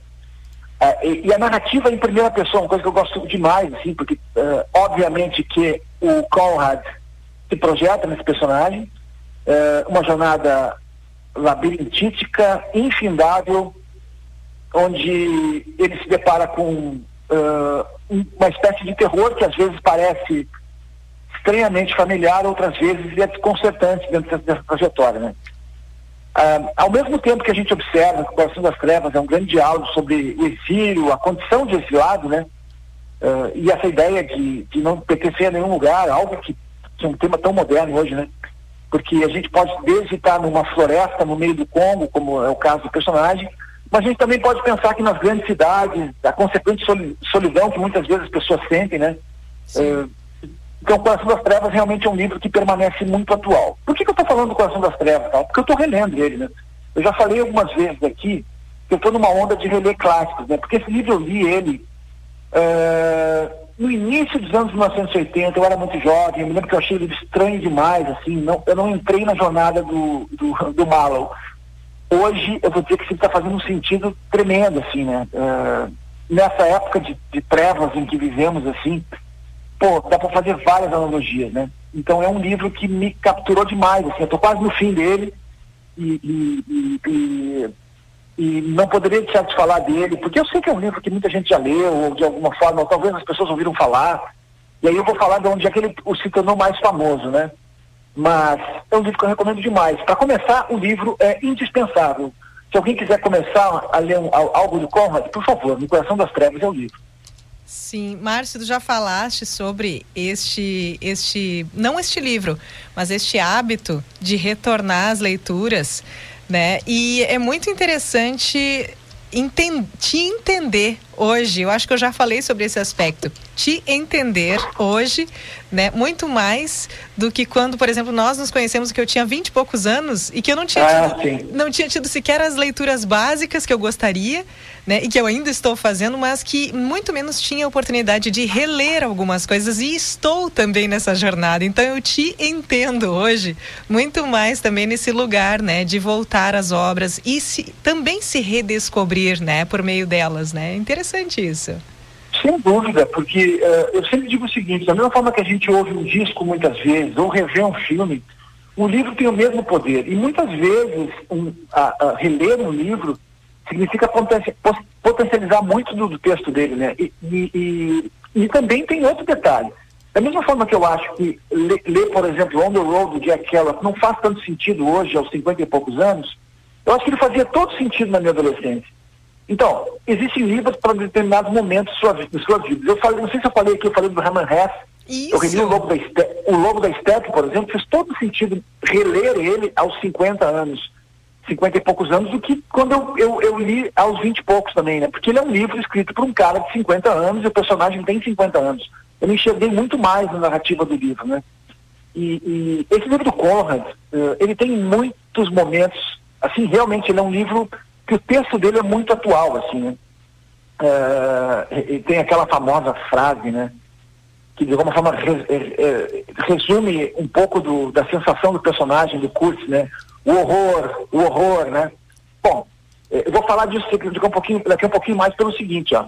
Agora, se eu falar, por exemplo, de Apocalipse Sinal, eu sei que muita gente vai lembrar do filme, sim, né? Sim. Mas talvez muitas pessoas não saibam que esse filme ele foi uh, inspirado nesse livro do Conrad.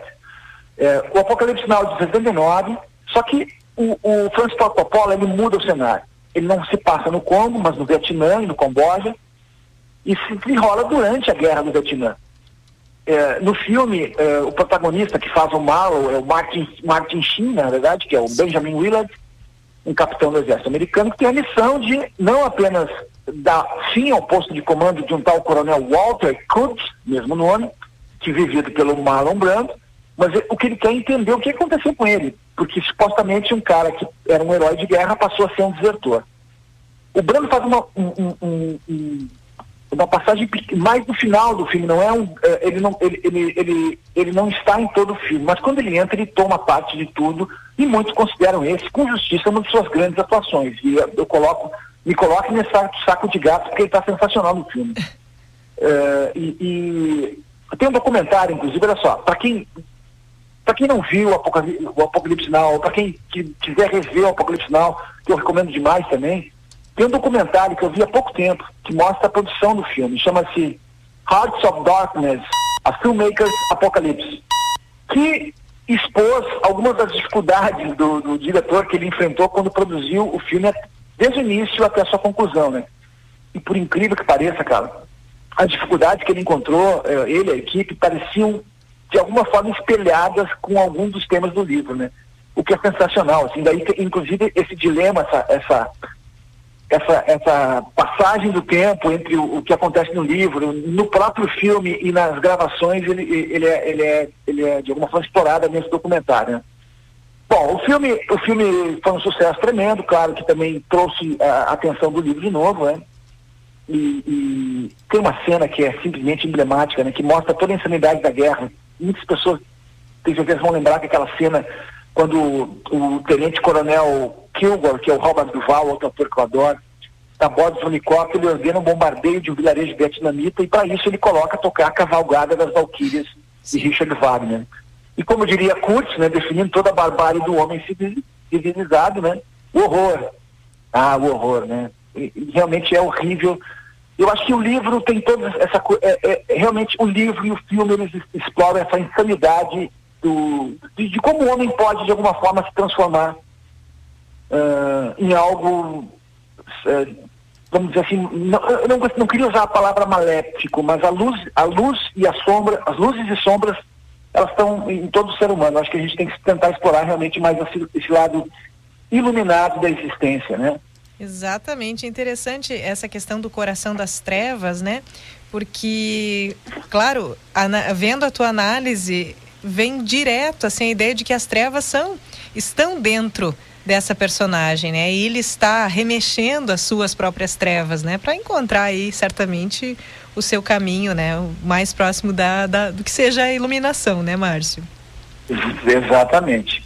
E olha só, aquela para finalizar, bom, eu falei de cinema, eu falei de literatura, eu vou falar de música agora, mas eu estou falando de literatura em todas, em todos os, em todas as dicas aqui, né? A última dica, o Conrad foi um cara que ganhou o coração de muita gente. Ele tinha um fã que, de um cara que é o, maior dos meus ídolos, Bob Dylan, gostava muito de Conrad, inclusive colocou a imagem dele na contracapa de um álbum, o Desire, de 1976, e numa das músicas do Desire que eu gosto demais, chamada Black Diamond Bay, eh, ele, ele remete a um conto do Conrad, que traz ali, repleto de personagens desencontrados numa ilha deriva, sob a sombra de um vulcão, enfim. É, a letra, até hoje, é uma das letras mais enigmáticas do Dylan, mas tem como ponto de inspiração um conto de Joseph Conrad. Então fica a dica para os ouvintes da CDN, olha só, Coração das Trevas é o livro, é, é a peça-chave de tudo isso. É um livro do Joseph Conrad, é, que eu estou quase no finzinho e vou dizer, realmente é um livro que, que eu vou colocar entre os clássicos da minha vida, porque ele, ele, ele continua ainda necessário demais. A segunda, pô, Apocalipse Sinal, filme do Francis Coppola, é um filmaço, tem uma grande trilha sonora, tem aquela sequência também inicial com The End, do, do The Doors, do, um, um, ventilador de teto que vira um hélice de um helicóptero, ou seja, é um filmaço Sim. e também tem essa transposição de tempo, né, de, de, de inspirado, mas que se transformou numa outra história. E por fim, para maciar tudo, deixar as coisas mais tranquilas, ouçam Black Diamond Day, do Bob Dylan, do álbum Desire, que é uma música inspirada também no conto do Joseph Conrad. Márcio, sempre muito bom te ouvir, Márcio, e bom falar contigo. Agradeço aí a troca, né? Essa entrega, na verdade, dessa análise, essa leitura, que é uma também uma filosofia de vida, me parece. Deriva aí dessa filosofia de vida tua, né? Principalmente nos últimos tempos, né, Márcio? Pois é, né? Talvez a pandemia tenha amplificado isso, mas eu, eu, eu, tenho, eu tenho o prazer de dizer que eu tenho muitos livros em casa e, e às vezes eu pego esses livros e sei que eles me tocaram, mas eu não lembro mais das histórias. E, e a mente tem essa. A, a mente nos. Uh, eu, eu, tenho uma memória que, infelizmente, se eu não apontar as coisas, se eu não, se eu não, não tiver esse cuidado de voltar ao texto, eu esqueço de muito, né? De muitas coisas. Como qualquer pessoa, né? Mas, enfim, talvez eu tenha um problema maior que outras, né? Então eu volto ao texto e, e, procuro sempre registrar alguma coisa dessas minhas impressões, né? Eu sou um resenhador, né? Porque isso faz com que quando tu pegue de novo o livro, tu tenha, tu se aproxime daquela, da, daquela sensação de ter lido o livro ou relembre a sensação e o impacto que ele causou quando leu. Eu tô, os meus livros atualmente nos últimos cinco, seis anos são todos marcados é, cheio de, de, de, de lápis, com anotações, com grifos, e, e não deixo mais de ler dessa forma, porque assim é muito mais fácil pegar um livro e relembrar ele. Eu consigo fazer com mais, com mais realmente com mais propriedade isso do que antes de tentar achar uma parte, não encontrar e, e, e não relembrar nada da história. Né? É o que está acontecendo agora com esse aqui. Estou relendo ele, grifando todo ele, o livro está todo marcado, mas, pô, é muito legal poder refazer essa viagem com com uma, um olhar mais maduro, né? Que é, e o livro realmente ele caiu como uma lupa esse momento da minha vida. Tá certo. Marcinho, e para quem quiser acompanhar também as tuas redes, fiquei curiosa para saber se essa lista de livros e obras da tua vida está em algum, algumas das, da, alguma das tuas redes, né? Em algum, é, no blog, é, no Facebook, no Instagram, de alguma maneira. Se quiser deixar aí os pois é sabe que está antecipando uma postagem minha que eu, tô, que eu tô fazendo nas próximas semanas. Olha só, que, que, que sintonia, Carla. Porque tu sabe que é o livro que eu tô, dentro desse ciclo de reler, o livro, o próximo livro que eu vou reler, Não. e eu estou me preparando para ele. São, são dois livros. É o Jogo das Contas de, das Contas de Vida do Herman Hesse, que é um livro que eu não li, porque sempre todo mundo disse que era complicado e aí eu tinha um pouco de medo de ler ele, de realmente de, de desinteressar por ele, mas todos releem com ele como grande livro do Herman Hesse, eu vou reler ele. vou reler. Vou ler pela primeira vez, ou melhor, tenho guardado há bastante tempo e vou ler agora, fazer essa jornada. E o segundo eu vou reler. E eu acho que eu vou reler talvez um dos livros mais importantes da história da humanidade, que é o Mob Dick do Herman Melville. São dois livros que talvez eu precise de tempo, de calma, de realmente de, de, de uma atenção muito maior, né? E, e, eu vou publicar essa lista em breve. Eu acho que eh, na verdade, eu, eu, eu, reli nos últimos tempos muitos livros, né? E aí eu estou fazendo uma avaliação disso, tentando apontar dez livros para serem relidos, vamos dizer assim, eh, ou, pra, ou que merecem uma. Uh, clássicos da literatura que merecem um, um, olhar, um novo olhar, né? Eu acho que é por aí. Bem, Matou a cobra, viu? Bem interessante. Que bom, então adivinhei. tá bom, Márcio. Vou, vamos aguardar aí essa lista. Obrigado, bom domingo a todos. Sempre um prazer estar falando por aqui. Valeu, Márcio. Um ótimo domingo, ótima semana para ti também. Tá. Opa, cortou o Marcinho? Marcinho já se foi. Pois é, ele estava falando alguma coisa aí. Fica o um abraço, Márcio. Obrigada pela tua presença sempre por aqui. Seguimos de informação aqui no Companhia CDN. Conversei então com Márcio Grinks, que sempre nos traz o seu olhar né, sobre a música, cinema, literatura, e hoje falou aí sobre tudo isso conosco.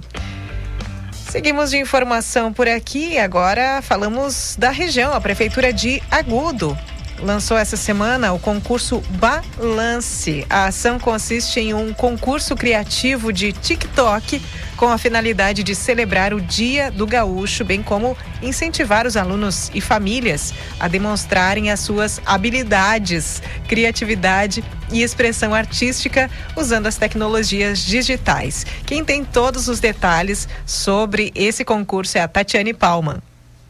A Prefeitura de Agudo lançou nesta semana o concurso Balance.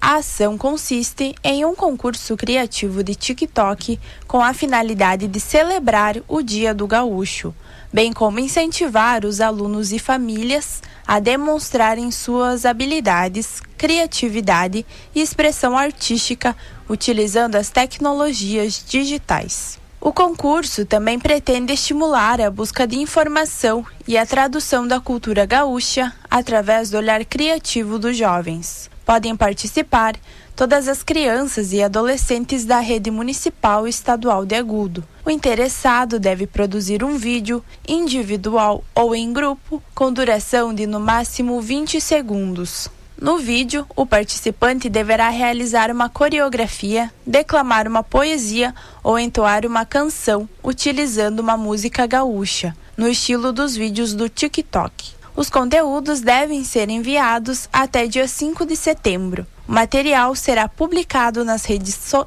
o material será publicado nas redes sociais da Prefeitura e entre os dias 6 e 13 de setembro acontece o período de votação através das curtidas. Os três conteúdos mais curtidos serão eleitos vencedores e os prêmios serão entregues no dia 15 de setembro de 2022 no CTG Sentinela do Jacuí. O vencedor receberá como prêmio um smartphone e o segundo e terceiro lugar copos térmicos além de livros da cultura gaúcha. Para mais informações, acesse diariosm.com.br.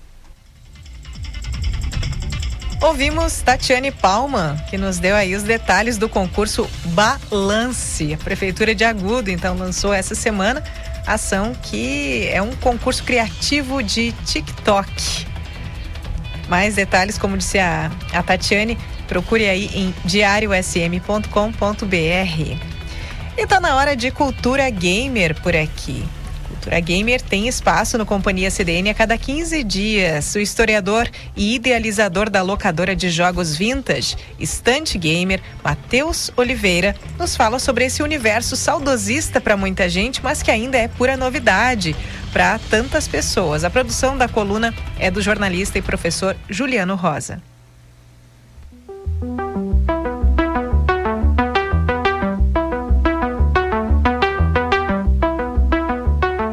Começa agora Level Up, a sua companhia no mundo dos games.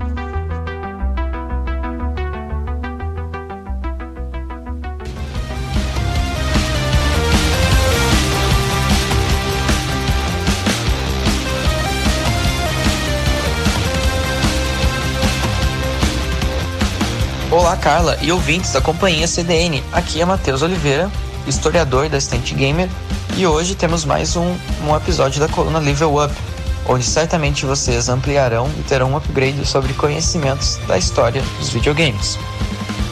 Quero separar aqui dois aniversariantes da semana.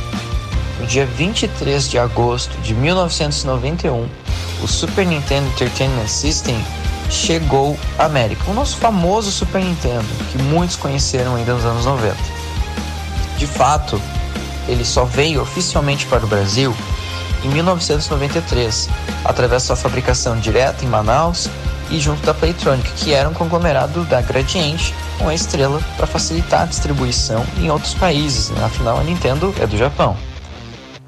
Chega para a América em 91, o resto a gente sabe é história, porque foi um grande sucesso que mora nos corações de muitos gamers, amantes e adeptos aos games. Ele se consolida como um grande console 16 bits de quarta geração e é um marco para a própria empresa Nintendo. Então, realmente, se você sente saudade de Super Nintendo, por favor, venha no nosso espaço, venha para Instant Gamer e vamos matar essa saudade. No segundo momento, eu separei para falar de outro aniversariante, que é um jogo. Em 24 de agosto de 2000 é lançado o Spider-Man, literalmente o Homem-Aranha, lançado para o, o console da Sony, o PlayStation, sendo que é um período que já tinha sido lançado o sucessor do PlayStation, o PlayStation 2, foi lançado em março de 2000, mas ainda assim é, houve o interesse em levar para o console de quinta geração para explorar ao máximo o hardware desse console que já estavam relativamente acostumados, afinal tinha sido lançado em 1994. O jogo ele é uma adaptação com diversas referências dos quadrinhos. É notório perceber isso, até porque não tínhamos nenhuma experiência cinematográfica é, do Homem-Aranha no caso, a franquia do Tobey Maguire, por exemplo, ela se inicia apenas em 2002, lançando aquela trilogia do, do diretor Sam Raimi. A gente tem Spider-Man 2002, a sua sequência em 2004 e o terceiro título em 2007. O jogo, ele traz uma experiência, aliás, uma tentativa, né, de um mundo aberto, porque hoje sabemos definitivamente qual é o conceito de mundo aberto dos games, mas em pleno ano 2000, com a possibilidade de ir e vir com o nosso protagonista, o Homem-Aranha, se pendurar de um prédio para o outro com as teias, ainda que jogássemos as teias para o nada, para o céu e que permitisse que ele se pendurasse, realmente era muito satisfatório. Ainda assim, o jogo ele não envelheceu mal nesse sentido porque ele rende muita diversão, ele rende muito conteúdo para os fãs aficionados de quadrinhos da Marvel. Ele é recheado de referências, de aliados e de inimigos clássicos do Homem-Aranha. É, conta com a narração do próprio Stan Lee, criador do Homem-Aranha. Diversos aliados aparecem no jogo, como Quarteto Fantástico, Justiceiro, Demolidor e dentre muitos outros. E também inimigos clássicos, como o Mistério, o Dr. Octopus, o Carnificina, o, o Lagarto, enfim, são, são realmente muitos inimigos e que aparecem e que vão colocando o nosso protagonista Peter Parker em diversas situações e que rendem bastante gameplay para pro jogador em questão. Bom, eu já vou encerrando por aqui, mas aproveito para estender os convites. Apareçam na Estante Gamer. Ela funciona de quarta a domingo, das 16 horas até a meia-noite. Ela se localiza na rua Doutor Eduardo Pinto de Moraes, número 06, no bairro Bonfim, perto da Praça dos Bombeiros. Nosso Instagram, para quem quiser trocar uma ideia, é estantegamersm. E também estamos constantemente com campanhas de doação de televisores de tubo, pois, afinal, quanto mais televisores de tubo, mais videogames conseguiremos expor para a comunidade. É isso, um abraço e até a próxima!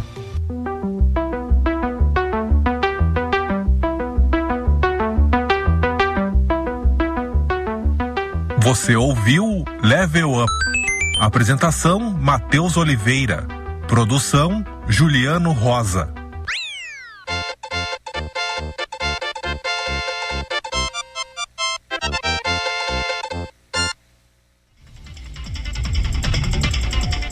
Tá então, Level Up, você ouve a cada 15 dias aqui no Companhia CDN, aos domingos, sempre pouco depois ali das 16h30, entre 16h30 e 17 horas é o horário em que nós conseguimos veicular é, a coluna do Matheus, né, com produção aí do Juliano. Vamos a um breve intervalo. Daqui a pouquinho eu converso com Grace Kelly sobre educação financeira. Ela que vai nos falar do poder do não. fique, fique aí conosco.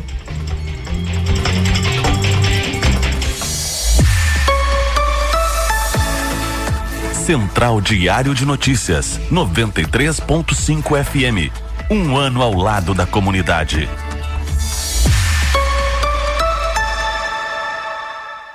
Torcedor do Internacional de Santa Maria, o Alves Rubro no ataque, bola colocada na área, apontou, disparou, golaço!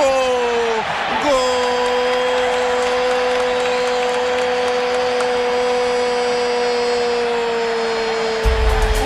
De Santa Maria precisa de você. Com a força da nossa torcida, vamos em busca da inédita vaga para a Copa do Brasil 2023. A Baixada vai pulsar novamente e este sentimento nos levará a esta conquista. Explode coração, todos por um alvo rubro mais forte. Apoio Della Páscoa Britas, JA Ferramentas, Produtos Bela Dica, Infoway Internet, Novo Tempo Contabilidade, CAF Fisioterapia, FZ Construções.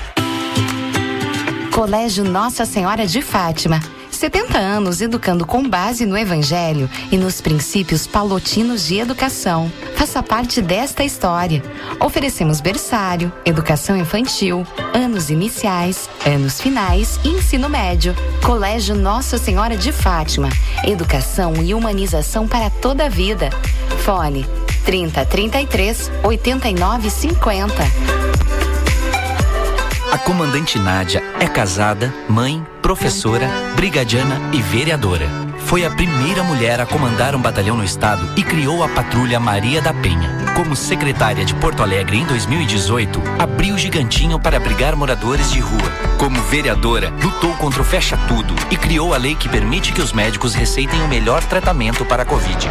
Sou a comandante Nádia. Chegou a hora de te defender no Senado. É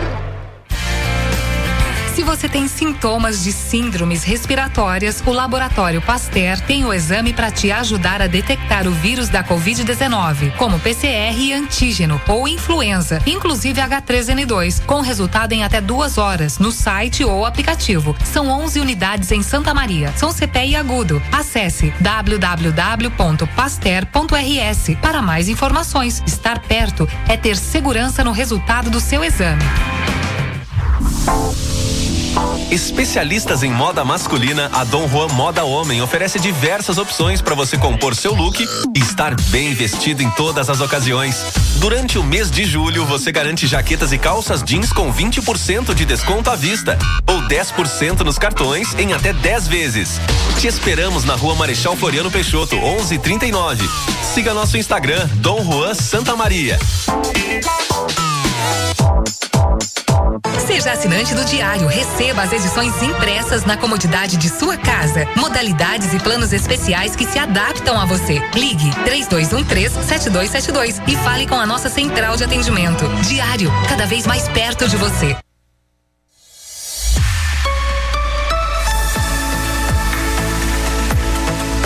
Companhia CDN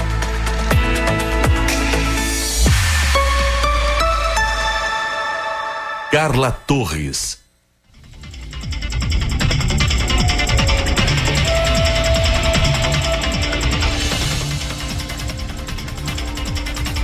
Muito boa tarde para você aí na nossa companhia, nós na sua companhia, você na nossa, enfim, este é o Companhia CDN até às 18 horas na rádio que está 24 horas ao lado da comunidade.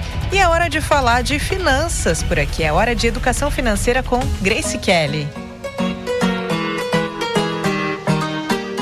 A educadora financeira Grace Kelly nos acompanha por aqui sempre em geral em torno de 17 horas. Agora veio para um pouquinho antes, nós que estamos aí com uma, um horário, uma distribuição diferenciada entre os nossos blocos em função da propaganda eleitoral, não é? Então, Grace vai passar a estar conosco pouco antes das 17 horas num bate-papo leve aí sobre finanças, sobre como gerenciar melhor o nosso dinheiro. Grace é educadora financeira, administradora de empresas e tem experiência de 22 anos como bancária. Então corre aí a nossa corre o seu dedinho também no Instagram para buscar o perfil da Grace e também interagir por ali, porque você pode mandar a sua pergunta, né? Seja aqui pelo nosso WhatsApp 991362472, 991362472 ou então interagir com a Grace pelo Instagram dela, Grace Kelly PG. Grace Kelly PG. Então hoje Grace está para nos esclarecer sobre o poder do não. Boa tarde, Grace. Bem-vinda ao programa. Boa tarde, Carla. Boa tarde, ouvintes da Rádio CBN. Coisa boa. É um prazer estar aqui de novo com vocês hoje. Coisa boa te receber, Grace, e sempre aprendendo muito, né? Hoje eu quero saber o que, que tu nos fala sobre o não na nossa vida financeira. Fiquei curiosa aí. Eu imagino, Carla.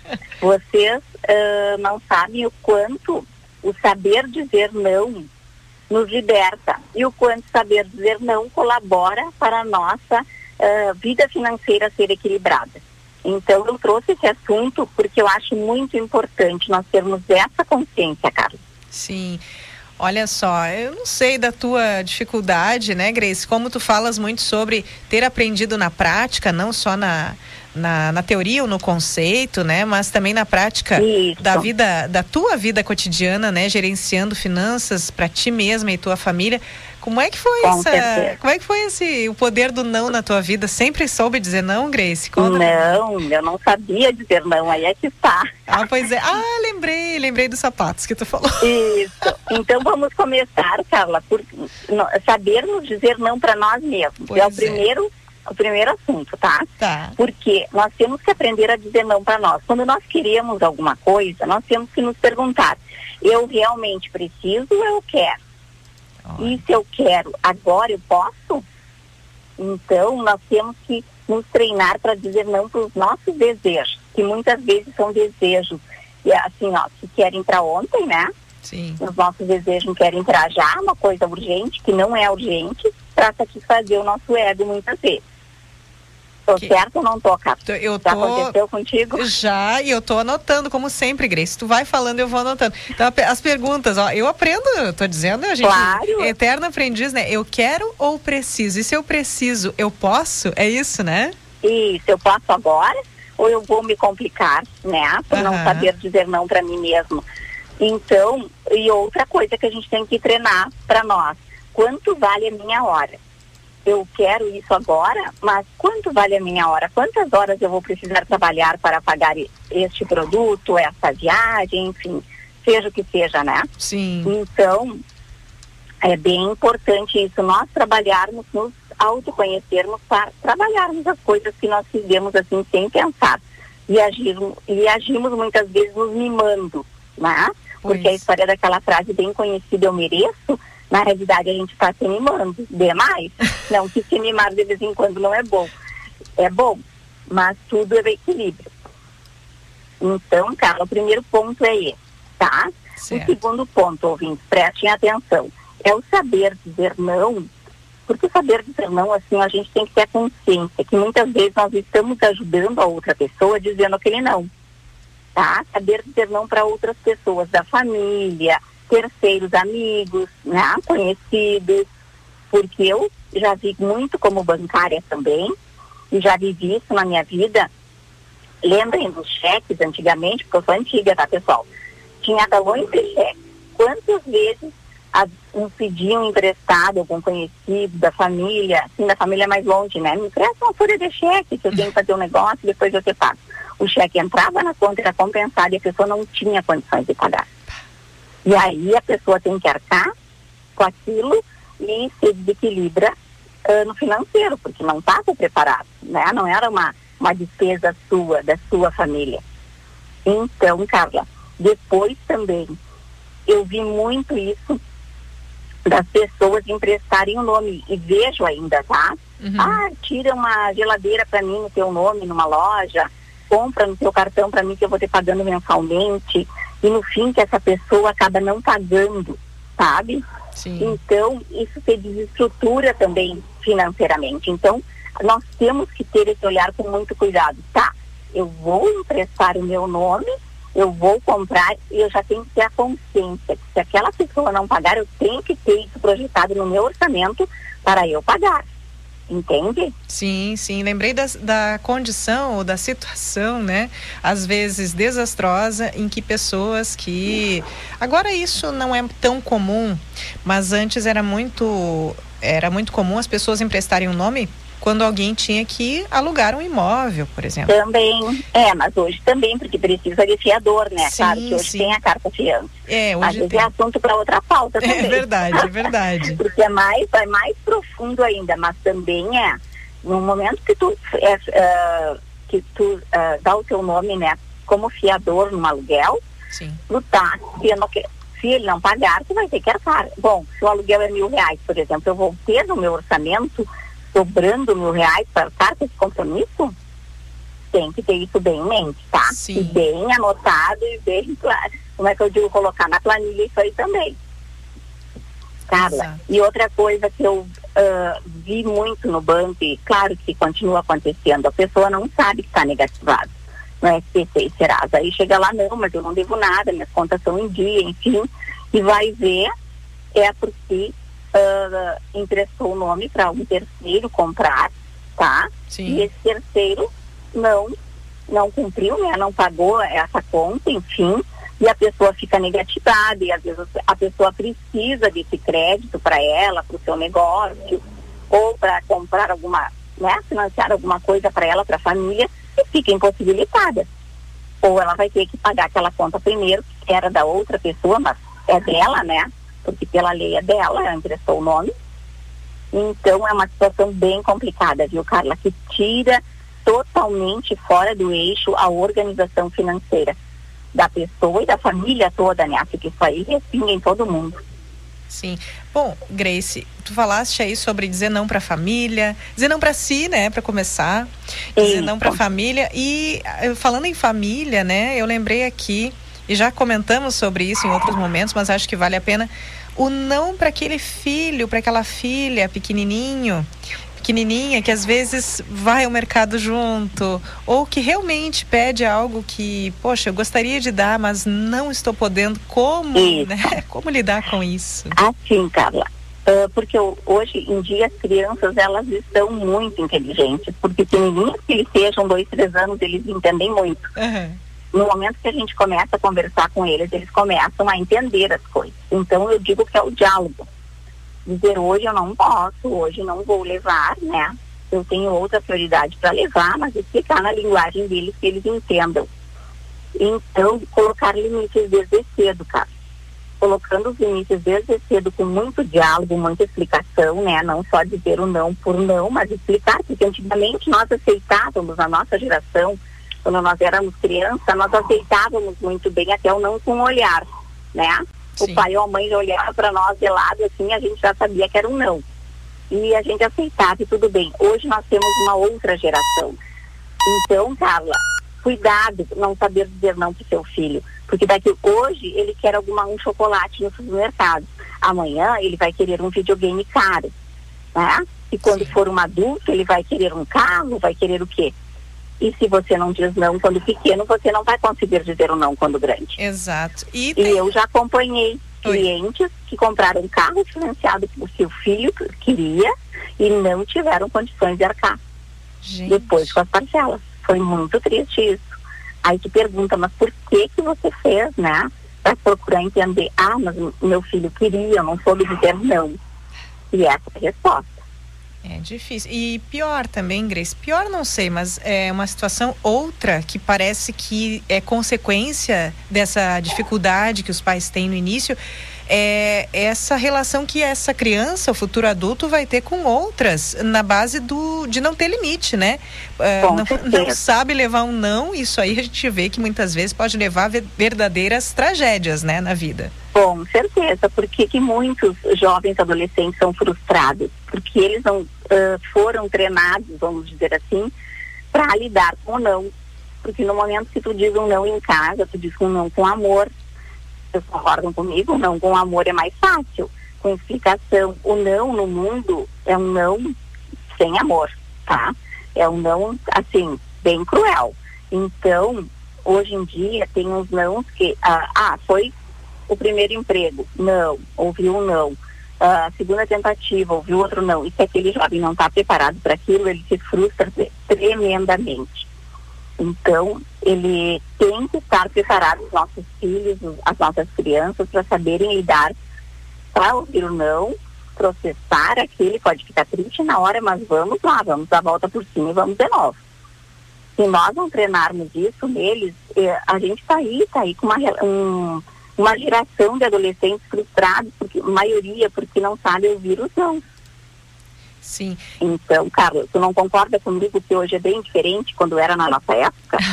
Olha, eu acho que eu, eu se eu fosse quantificar, colocar uma proporção entre quantas vezes eu ouvi não e quantas vezes eu ouvi sim, eu diria que entre os meus pedidos, né, quando pequena, adolescente, eu acho que eu, eu ouvi uns, ouvi uns 70, 80% de não é. 20% sim. Eu também. Ai, eu ai, também. Ai. E hoje em dia na escola, os professores estão tendo muito esse problema também porque as crianças não aceitam ouvir o não. Nós havíamos muito não dos professores. Né? E nem questionávamos. Hoje o não do professor é muito questionado. Então, até que ponto isso é saudável? Né? Então, claro que até um certo ponto é, mas aí, hoje em dia a gente vê extremos. Né? Que a, criança, o adolescente chega a ficar violento com o professor por não querer obedecer, né? Então, então pais, uh, os ouvintes que estão aí que são pais, uh, como é que eu vou assim expressar para vocês? Digam não com amor, né? Procurem assim passar esse equilíbrio para os seus filhos. Às vezes vai ter um sim e às vezes vai ter um não. Sim. Principalmente nas datas, uh, Carla, agora tem dia das crianças, muitas crianças já estão pedindo o seu presente.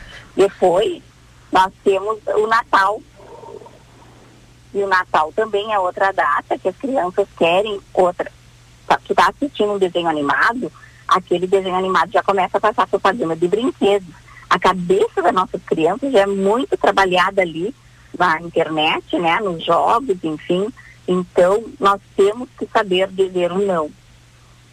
Pois é. Saber uh, dizer o um não agora vai ser muito mais fácil de que nós dizermos um não no futuro para ele. Sim. Sabe, Grace, que agora me tu falaste assim, ah, o professor está sendo muito questionado, as crianças estão é, objetando, né, questionando muito, né, todos os nãos e, e não aceitando.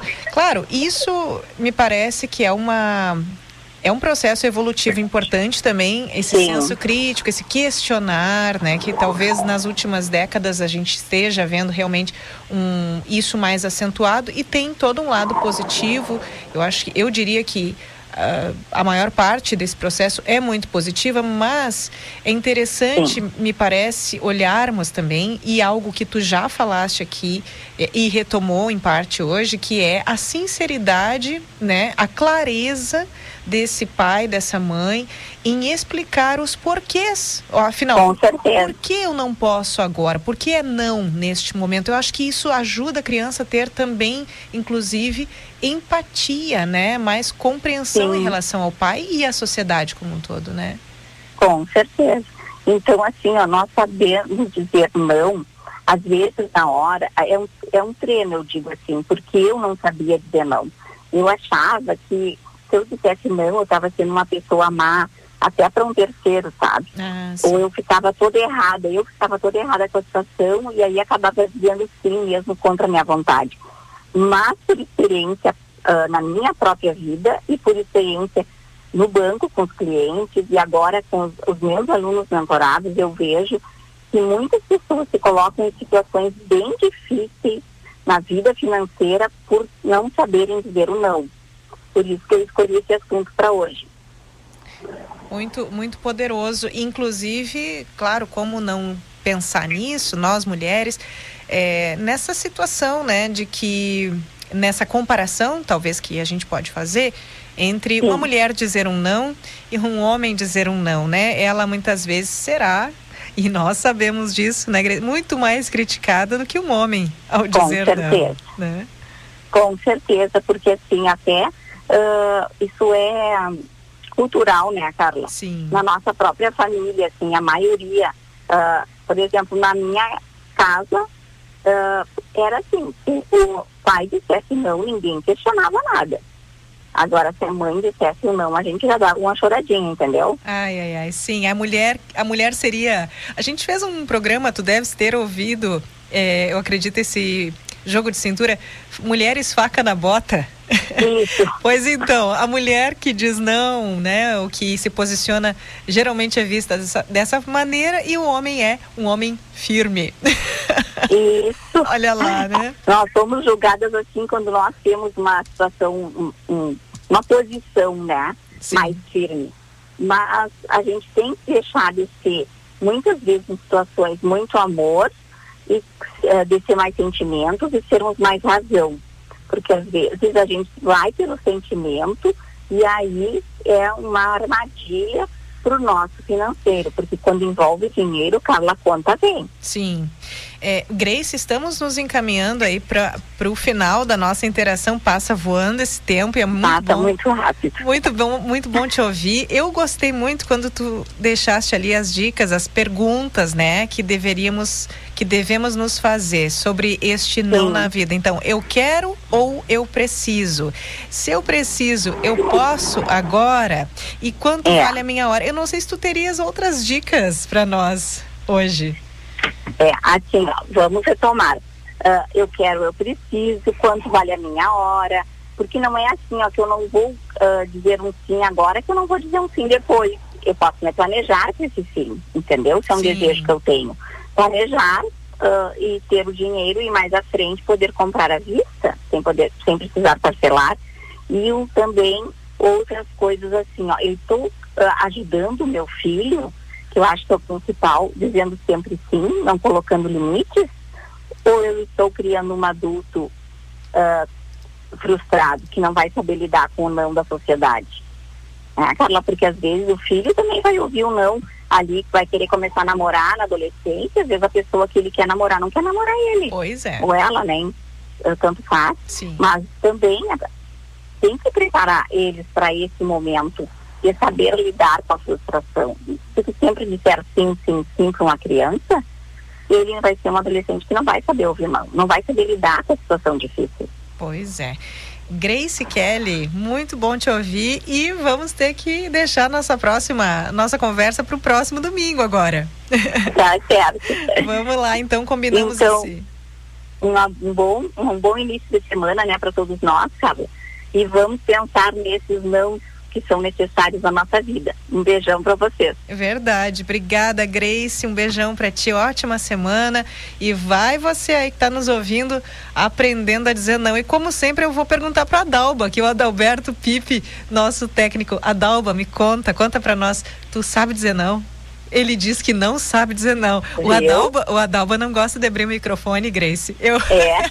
eu interajo com ele aqui só no, no vidro aqui na, no estúdio. o cavalo às vezes se manifesta. ele treinando esse não aí, que é bem importante. Saber dizer não é libertador. Pois então, fica a dica aí, Adalba. pra ti e pra mim também, que eu tô aprendendo a dizer não, muito mais do que antes. Valeu, Grace. Com certeza. Tá, um abraço. Um abraço. tchau. tchau. tchau.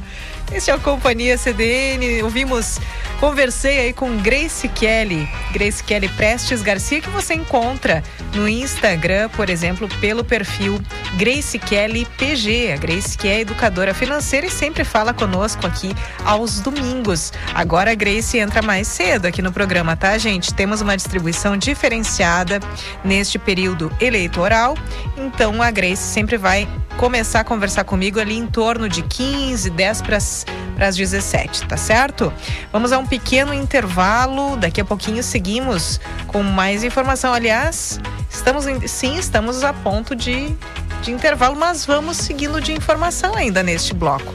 Temos aqui, agora sim, voltando aos nossos boletins informativos que a partir da próxima quarta-feira os pedágios da RSC 287 vão ter aumento de preço. Estávamos falando justamente de finanças, tá aí então você tem que abrir mais a mão para pagar pedágio, né? A partir, da, a partir da próxima quarta. Quem passar pelas praças de Candelária e Venâncio Aires tem que pagar, portanto, mais caro e os detalhes quem nos traz é o Denise Olim. Com o reajuste dos valores aprovado pela Gergs, o preço da tarifa de pedágio para automóveis passará dos atuais R$ 3,70 para R$ 4,10 nas atuais praças em Candelária e Venâncio Aires a partir da próxima quarta-feira, dia 31 de agosto. O reajuste ficou em 10,8% com base na inflação do IPCA de 12 meses, Antes do valor ser aprovado, na reunião da Gergs, a concessionária Rota de Santa Maria pediu a suspensão da Assembleia para que fosse feita uma reanálise dos valores e documentos da agência. A concessionária alegou que a Gergs analisou informações de forma muito rápida e que não deu oportunidade para a concessionária apresentar suas contrarrazões. A empresa que administra a RSC 287 acreditava que o valor correto para a tarifa seria de R$ 4,20. Porém, os quatro conselheiros da Gergs não aceitaram o pedido da Rota de Santa Maria e aprovaram um reajuste para R$ 4,10. Ele entra em vigor na próxima quarta-feira nas praças de Candelária e Venâncio Aires. Para as três novas praças de pedágio da RSC 287, que estão em fase final de conclusão, a previsão é que elas comecem a cobrar na metade de setembro. Para isso, a Gerges precisa antes analisar se as obras previstas no contrato para os primeiros 12 meses foram realizadas realmente pela Rota de Santa Maria. Para a CDN, Denis Olim. Ouvimos Denise Olim, que nos trouxe aí os detalhes sobre os pedágios da RSC 287, que tem aumento a partir da próxima quarta-feira. E eu faço aqui um convite, deixamos aí a informação sobre a feira de adoção do Brechocão que fica na Rua das Corticeiras, número 170, no Residencial Lopes. Rua das Corticeiras, 170, no Residencial Lopes. A feira de adoção do Brechocão, que tem música ao vivo e começou ali em torno de 15 horas, certo? Vai até agora o final da tarde. Você tem música ao vivo com, ao vivo com Pablo Polman. O Brechocão que é administrado pela Natália Iunique e a Camila Willenberg. Então, lá na Rua das Corticeiras, número 170, no Residencial Lopes. Então, feira de adoção neste domingo. Nós vamos a um breve intervalo e vamos à entrevista, que depois do intervalo nós temos entrevista sobre um tema que esteve em evidência aí nessa última semana, demissão silenciosa. Olha só, para isso nós vamos falar aí com pessoa da psicologia, da área de psicologia e também alguém da administração. Eu convido então o psicólogo Luiz Balbi e a administradora e socióloga Shirley Stock. Eu converso com eles daqui a pouquinho, depois desse intervalinho.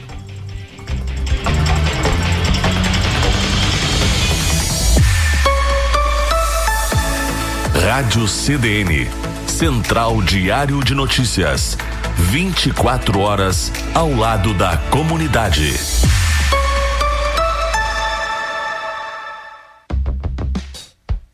Sou Antonieta Pigato de Faxinal Soturno. Parabéns, Rádio CDN, pelo seu aniversário. Ouço todos os dias e gosto de toda a programação. Um abraço.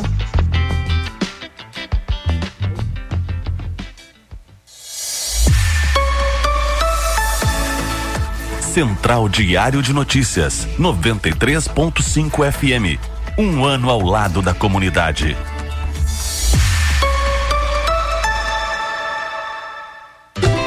Com sintomas de Covid-19 ou teve contato com alguém positivado, não fique na dúvida. Realize seu teste no LabMed. Nosso atendimento foi normalizado e estamos com estoque de exames para diagnóstico da Covid em todas as unidades do LabMed. O RT-PCR é padrão ouro no diagnóstico, indicado entre o segundo e sétimo dia de sintomas e para sintomáticos. Garanta a sua segurança e de quem você ama. Procure um dos pontos LabMed e realize seu teste. Se você está votando no Bolsonaro só para o Lula não voltar, ou está votando no Lula só para o Bolsonaro não ficar, pense bem. No primeiro turno, você pode votar contra os dois e mostrar toda a sua indignação. Meu nome é Soraya, eu sou candidata da União Brasil à presidência e tenho uma solução para o nosso país voltar a crescer e tirar você do aperto. Acabar com 11 tributos federais e substituir por um imposto só. Vote Soraya Presidente, a candidata por um imposto só. Soraya.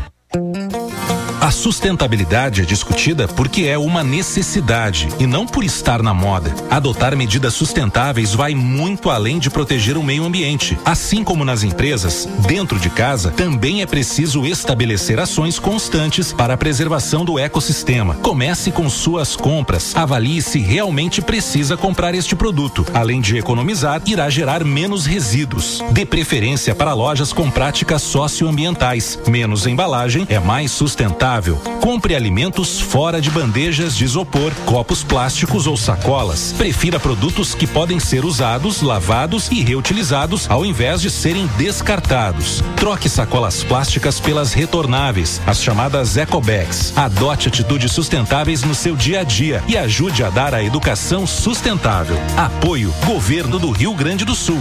Novas façanhas. Suspeita de dengue? Procure o posto de saúde. Especialistas em moda masculina, a Dom Juan Moda Homem oferece diversas opções para você compor seu look e estar bem vestido em todas as ocasiões. Durante o mês de julho, você garante jaquetas e calças jeans com 20% de desconto à vista ou 10% nos cartões em até 10 vezes. Te esperamos na Rua Marechal Floriano Peixoto, 1139. Siga nosso Instagram, Dom Juan Santa Maria. Vamos de Trozi! O trabalho pelo nosso estado continua com o teu voto.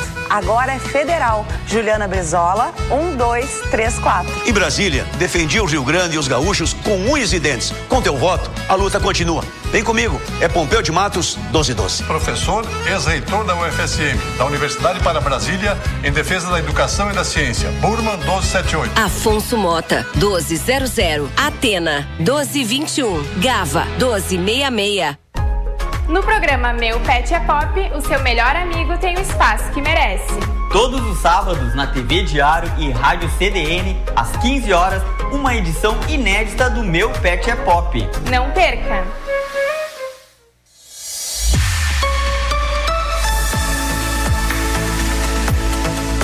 Companhia CDN.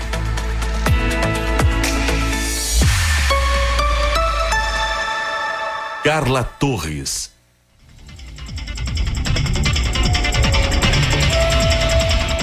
Voltamos já nessa última hora do programa Companhia CDN, que é jornalismo ao vivo no seu fim de semana. Comigo na técnica Adalberto Pipe, nós vamos juntos com você até às 18 horas. E vamos lá, são agora 17 horas 19 minutos, 13 graus em Camobi, já não vamos a 21 de máxima, né, Adalba? E vamos com previsão completa do tempo? Olha só, domingo é nublado, começou, né? Mais nublado. Agora nós temos aí um sol já menos tímido.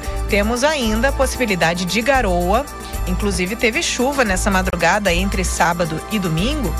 E nessa tarde as nuvens já deram um pouco mais de espaço a esse sol. A noite chega com pouca nebulosidade. A mínima hoje foi de 7 graus e a máxima que, até onde eu tenha visto, não passou dos 14. A previsão era de que fôssemos até 21, mas não passamos dos 14 graus nesta tarde aqui em Camobi.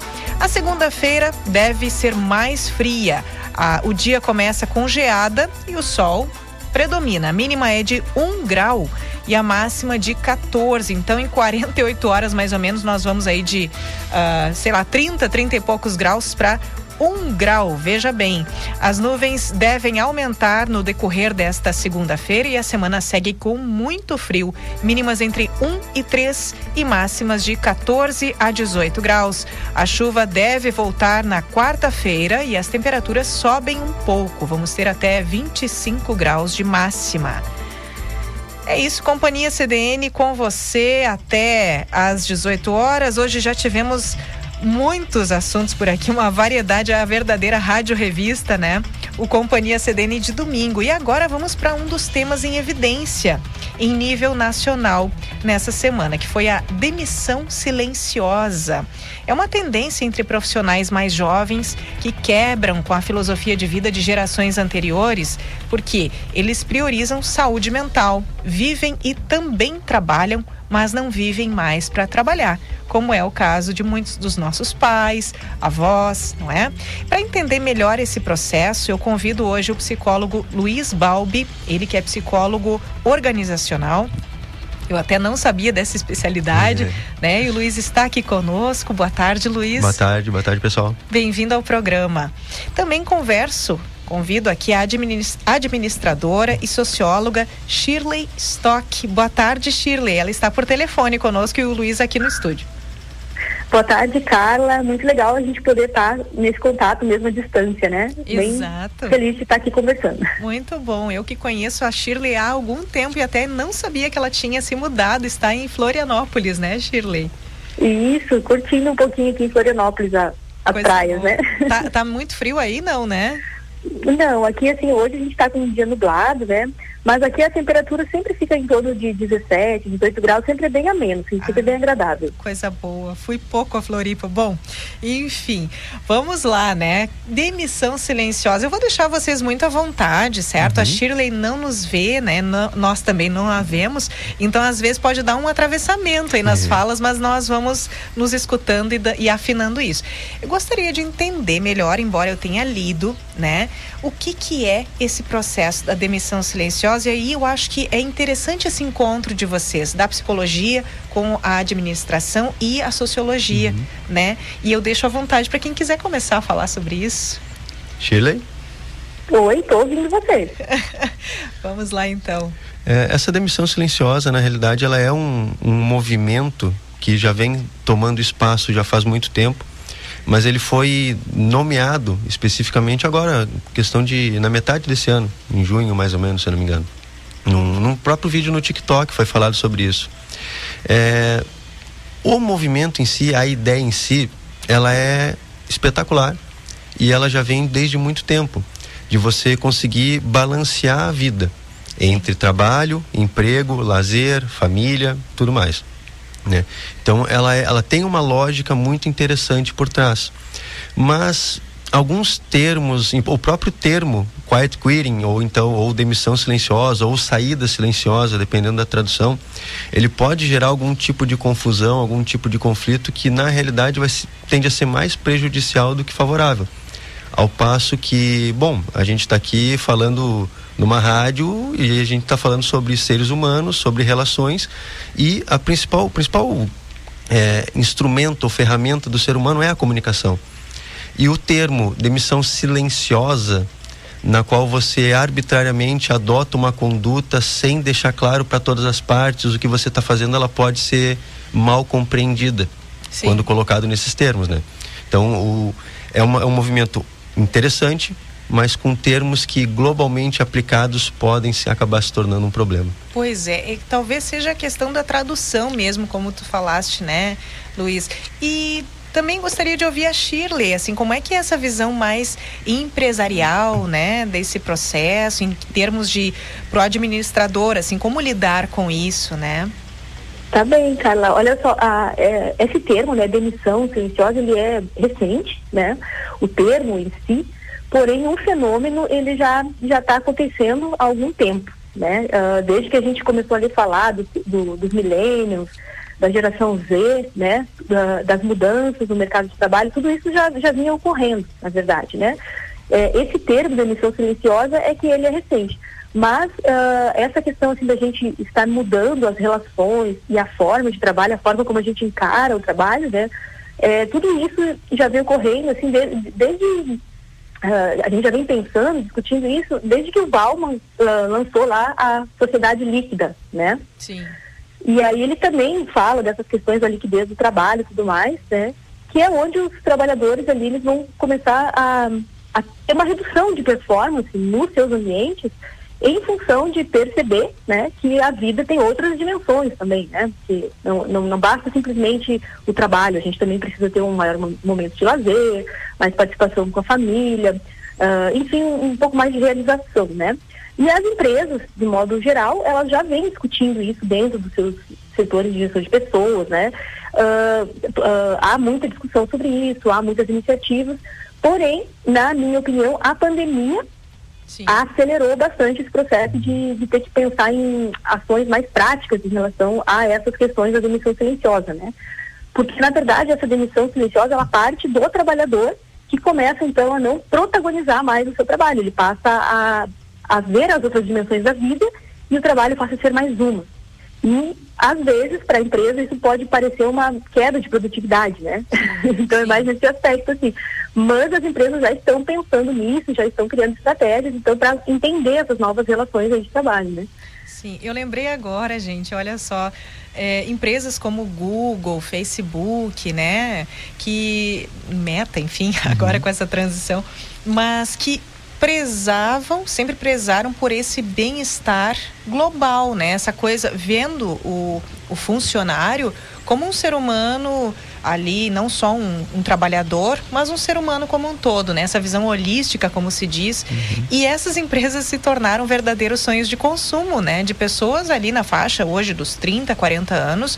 E claro, como disse a Shirley, isso vem sendo, não, não sei se o termo é esse, mas copiado, né? Vem sendo muito replicado por outras empresas. Eu não sei em que área, de repente, essa visão, né, essa filosofia de trabalho, ela vem sendo mais desenvolvida, assim. Né? É, o que mais tem ocorrido ultimamente dentro dessa lógica são as empresas que trabalham com tecnologia. Uhum. Porque, em geral, principalmente desenvolvedor, eles precisam de um certo ímpeto criativo em que um trabalho rígido de 8 a 18, em, marcado por horário e não por entrega, ele tende a ser menos satisfatório e menos produtivo. Então, em geral, é esse tipo de empresa. Até porque tem outros tipos de natureza de trabalho que não vai ser aplicável esse tipo de funcionamento. Né? Apesar de que própria Google ou Meta tem outros fatores e outras questões que levam elas a adotar esse, esse sistema de funcionamento. Sim. Né? De tipo de a empresa realmente dar conta de 100% das necessidades e expectativas do ser humano, o que pode acabar se tornando uma prisão também.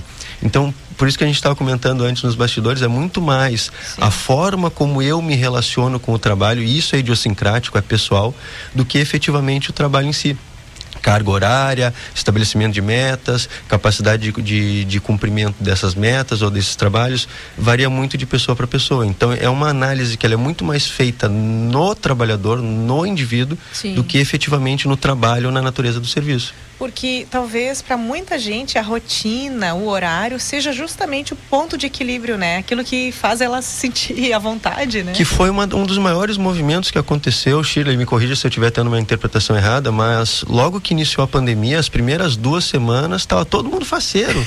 Meu Deus, era tudo que eu sempre quis, trabalhar de casa, fazer Sim. o meu horário, eu trabalho, olha que eu quero. E aí começou a, a ter essa dificuldade de limitação, até onde é meu trabalho, até onde é minha vida. E em questão de duas, três, quatro semanas depois o pessoal está todo adoecendo. Na ausência dessa rotina.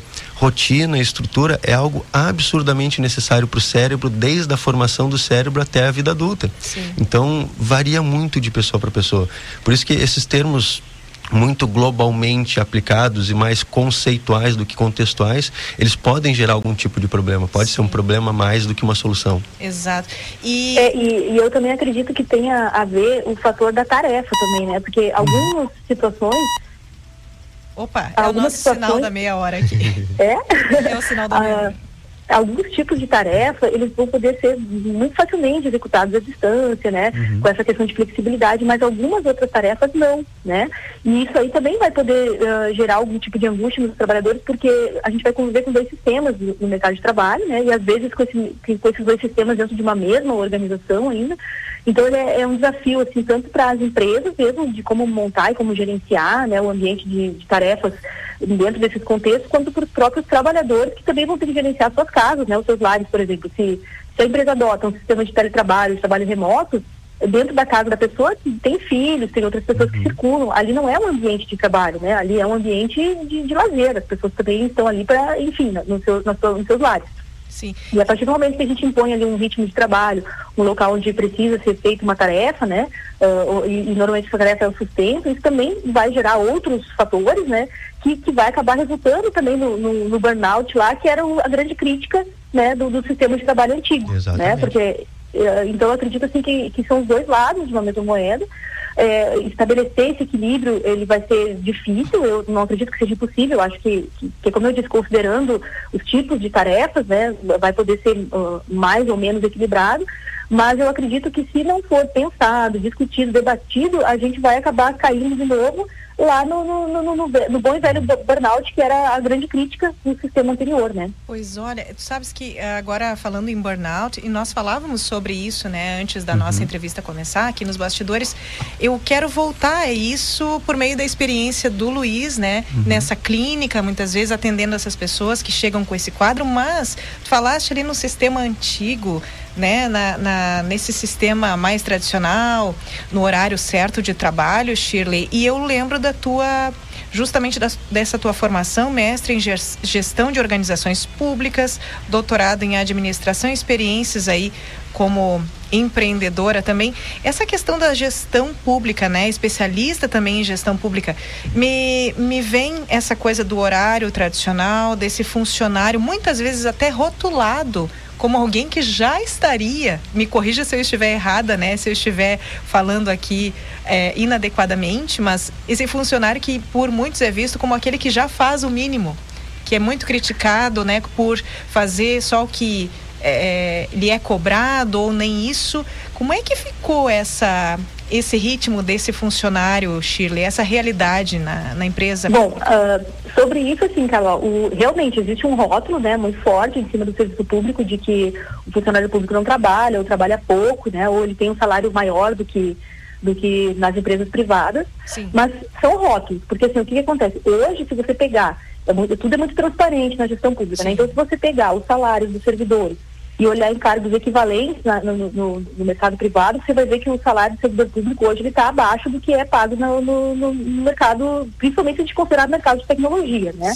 Uh, então isso é, isso é dado, né? Dado que os salários realmente são menores. O, quanto ao rótulo, a gente sabe que aí envolve questões políticas, envolve né, uh, o fato de, de, que o servidor público ele tem um regime de trabalho que não é CLT, né? que lhe confere estabilidade, aí são, são todas as questões que entram aí na, no campo da discussão social mesmo, né, do, do, serviço público e do que é o serviço privado. Uh, do, no que tange essas questões dentro hoje do serviço público federal, uh, o que eu posso dizer é que uh, o serviço público está um pouco mais avançado nessas discussões, porque o, o, governo federal ele já regulamentou, né, isso no campo federal. Ele já regulamentou o trabalho remoto e o teletrabalho. Sim. Porque durante a pandemia, esse foi o sistema, né, que foi adotado, e isso demonstrou grande economia para o serviço público, sabe? Porque uh, as pessoas trabalhando de casa, elas gastaram menos cafezinho, menos ar-condicionado, menos papel, né? Uh, e, e, então, para o serviço público, uh, se mostrou efetivo, porque funcionou, a máquina pública não parou, né? e ela funcionou com mais economia digamos assim, nessa, nessa questão do custeio mesmo, né, da, da, da parte mais prática lá dos custos que, que tem para se manter. E se a gente pensar numa perspectiva assim de mais longo prazo, se você pensar que grande parte dos prédios que são mantidos, né, segurança, portaria, limpeza, que foi economizada e que poderão ser economizados no futuro, uh, a gente vê que, que para a sociedade é mais, uh, digamos assim, vantajoso, né, a gente manter o sistema de governo digital, teletrabalho, trabalho remoto, porque isso vai representar, sim, bastante economia, né? Sim. O que a gente vai precisar ver é se a máquina pública vai ser mais eficiente com esse sistema, né?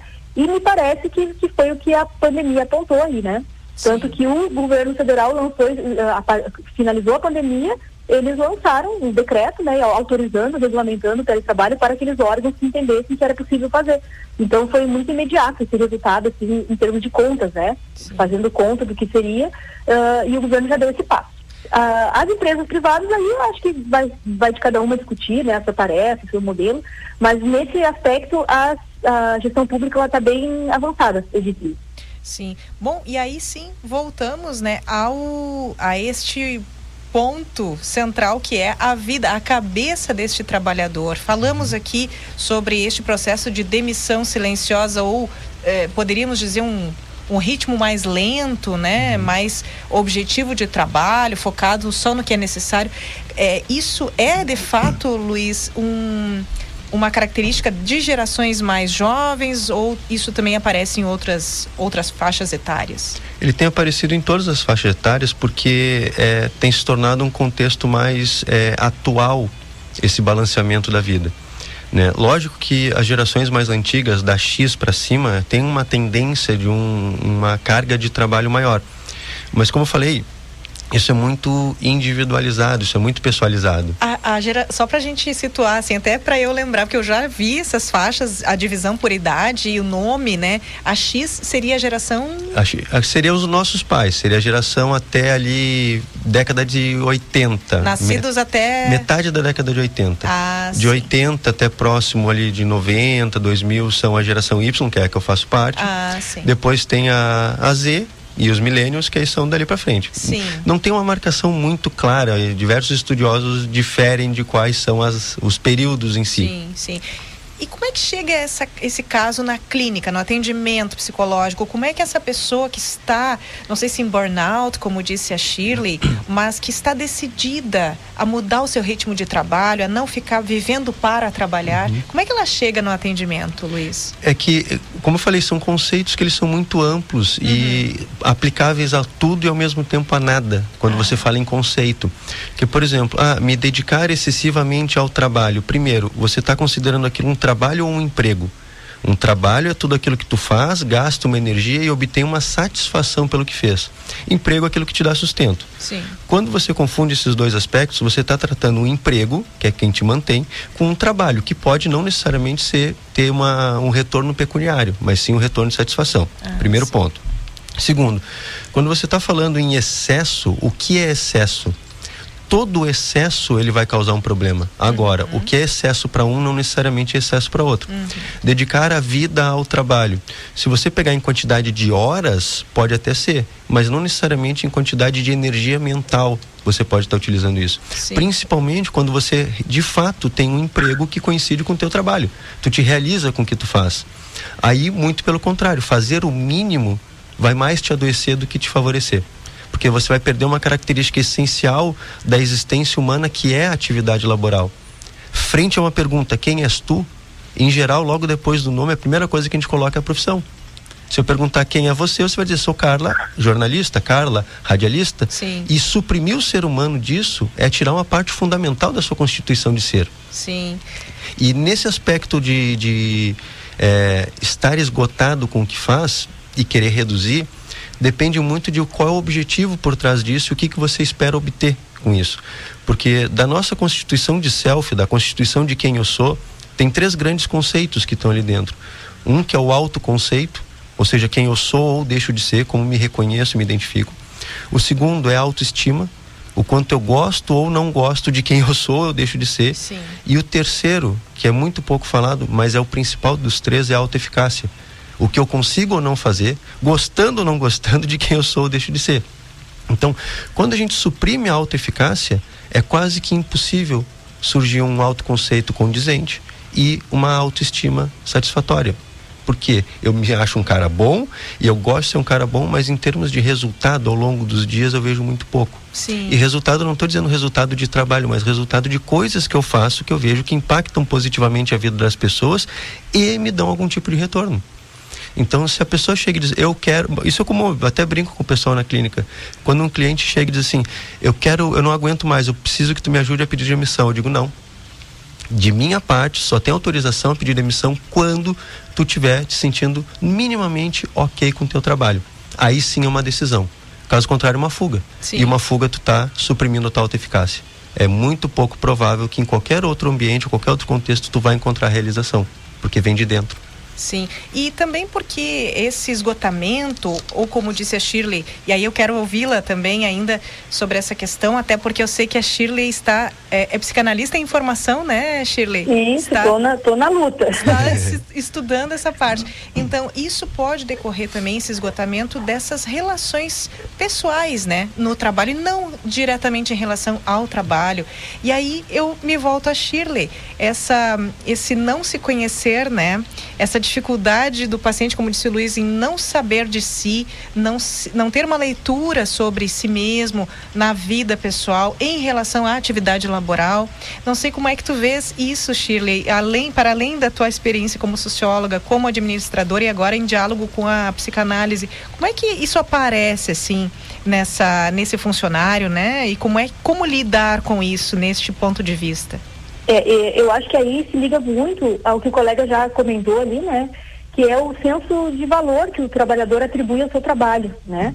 Porque, por exemplo, nós vamos ter diferentes tipos de pessoas, né? Quando, quando para uma pessoa tudo que ela faz é o trabalho, ela começa a ter mais ansiedade ali, se ela não tiver uma promoção, por exemplo, se ela não tiver uh, um suporte do, do, lado da empresa, mas tudo isso vai, vai ser relacionado ao, ao senso que ela tem do Sim. trabalho dela, é o quanto ela se vincula com aquela atividade, o quanto ela, ela situa aquele trabalho dentro da, das outras dimensões da vida dela, né? Então isso vai ser uma questão muito pessoal mesmo, Carla, que eu acredito assim que vai, vai parar na clínica de alguma forma, né? Quando se relacionar ao indivíduo e ao estilo que ele uh, impõe ali ao seu ritmo de trabalho, enfim, né?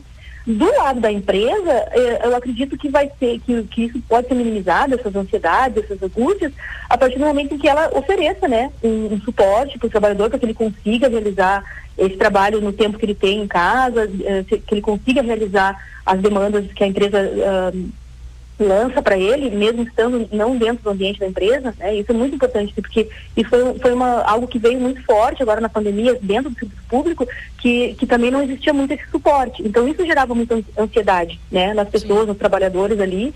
Uh, e aí eu acho que essa questão do home office, ela, ela precisa ser pensada dessa forma, de modo em que a gente uh, consiga manter a mesma performance que tinha no ambiente físico lá da empresa, se ele estiver levando aquela, aquela tarefa para casa, né? Uh, e aí eu acho que, é que para a empresa está mais fácil de resolver isso, porque é, são questões operacionais, questões práticas, né? Mas para o trabalhador, ele vai ter que lidar com questões um pouco mais complexas complexas, que é essa questão de dividir o espaço com outros entes da família, né? Que é uh, uh, aquela parte lá do eixo dele que, olha, agora eu estou em casa, mas será que eu quero trabalhar quando eu estou em casa? Será que eu quero tornar esse espaço aqui um espaço profissional ou aqui um espaço de lazer? Como, como que, a, que o ego dele faz aquela separação, a psique faz aquela separação? Então são questões bem complexas, tá? Que, que, que, que para a empresa fica muito fácil de lidar. Mas para as pessoas, aí eu acredito que, é, que são casos que vão parar muito mais fortemente na clínica mesmo. Pois é, é o velho conhece-te a ti mesmo, né? Exato. né? Muito difícil. Nós nos voltamos muito para fora né? Sabemos tudo do que está acontecendo na rede social muitas vezes uhum. e não paramos para nos perguntarmos, né? O que que eu quero efetivamente? Quais são as minhas características? Vamos lá. Então, se, ó, temos dois minutinhos para finalizar a nossa, a nossa conversa hoje. Passou rápido, né? uhum. né? Mas eu não sei se vocês têm alguma dica, alguma sugestão para essa pessoa, já que o problema é realmente, como disse a Shirley agora reafirmou, é a pessoa também ter mais essa iniciativa, essa consciência de si, deixar uma dica para quem está nesse processo, quer diminuir o ritmo, não sabe se pode, se deve, o que, que faz? Uh, Jean Paul Sartre tem uma frase que diz assim: é, não importa o que fizeram com o homem, e sim o que o homem faz com o que fizeram com ele. Então, por isso que eu falei, me preocupa toda vez que surge um movimento ou uma relação na qual é o ambiente externo que me causa dor. Sim. Não, não é o ambiente externo, é a minha relação com o ambiente externo. Então eu não posso fazer uma mudança no ambiente externo. O sol queima, o asfalto quente queima, o caco de vidro corta. E aí já disse Buda, é mais conveniente calçar pantufa do que esperar que o mundo seja coberto de carpete. E quando eu faço esse trabalho em mim, frente ao que está me doendo, naturalmente aquilo para de doer.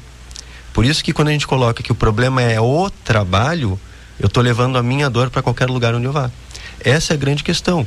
Então, se você está sentindo o trabalho exaustivo, pesado, é, causando sofrimento, pare e observe em ti mesmo por que isso me causa aquilo. Porque, naturalmente, o mundo externo poderia ser um grande nada. Poderia nos causar grandes nadas. Então, se está me causando alguma coisa, sou eu em relação àquilo. E observa dentro de ti por que, que isso está acontecendo. Tá certo. Muito obrigada, Luiz. E Shirley, uma palavrinha final aqui? Ah, eu, vou, eu concordo com o colega e, e vou também citar alguém, né, que falou sobre isso, que é Confúcio, que ele fala, né, ache um trabalho de que goste e nunca mais trabalharás na vida, né? Porque eu acho que se você gosta do que faz, sempre que, que você vai conseguir achar um jeito de, de buscar o seu talento, expressar ali a, a sua produtividade através do, de algo que você goste, né? Então, acho que é, é, é por aí, cara. Tá certo. Muito obrigada. Obrigada a vocês por essa, esse esclarecimento, esse compartilhamento de experiências, né, e de visões aí que dialogam em tantos pontos, né? Eu conversei hoje com o psicólogo organizacional Luiz Balbi e com a administradora e socióloga Shirley Stock. O tema foi a demissão silenciosa. Tem alguma sugestão de nome, Luiz? Tu que falaste do nome não ser tão adequado, talvez? Balanceamento de vida. Ó. Oh. Porque tende a ser mais pessoal e equalizador. Sim. do que efetivamente uma demissão silenciosa na qual eu não falo para ninguém e vou aos pouquinhos me retirando. Sim, tá certo. Então, e não custa lembrar, né, gente? Temos aí a comunicação não violenta, falar o que se sente, né? Uhum. E talvez não atacar. Olha, eu tô estudando a Shirley lá com a psicanálise, eu tô estudando a comunicação não violenta assim extraoficialmente. Muito obrigada, pessoal. Vamos a um pequeno intervalo, seguimos com Companhia CDN, último bloco agora depois desse nosso break.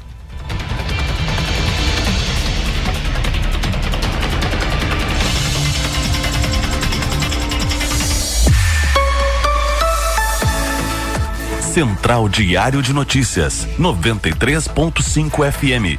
Um ano ao lado da comunidade.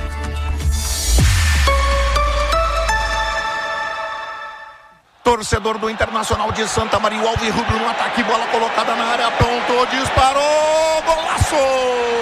Gol!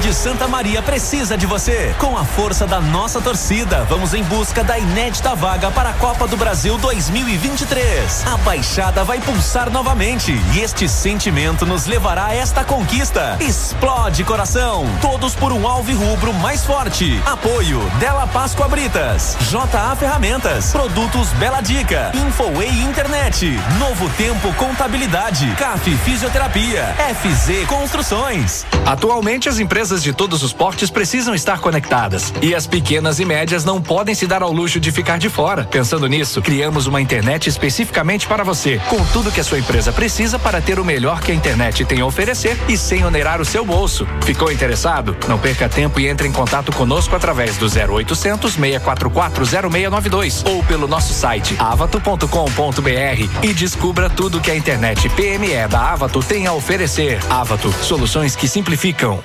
Vamos de 12! Eu sou Vieira da Cunha. Para deputado estadual, vote numa candidata ou candidato do PDT. Simplesmente Eva, candidata a deputada estadual, concorro com o número 12415, simples assim. Ayrton Artos, 12012. Qualificar a saúde. Esse é o meu projeto.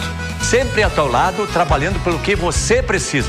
Socela 12333. Sou José Escorçado, 12777. Tô contigo, tô com o Rio Grande.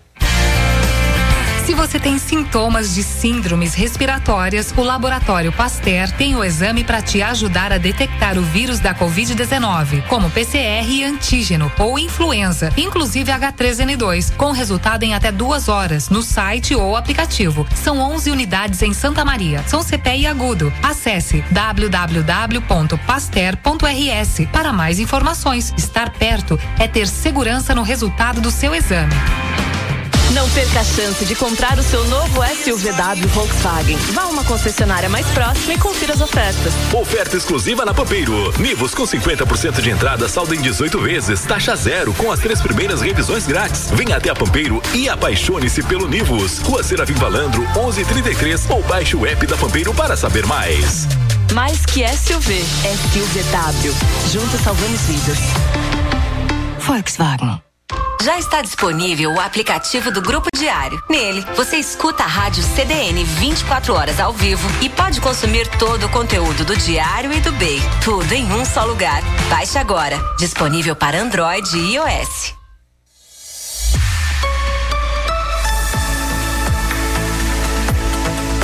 Companhia CDN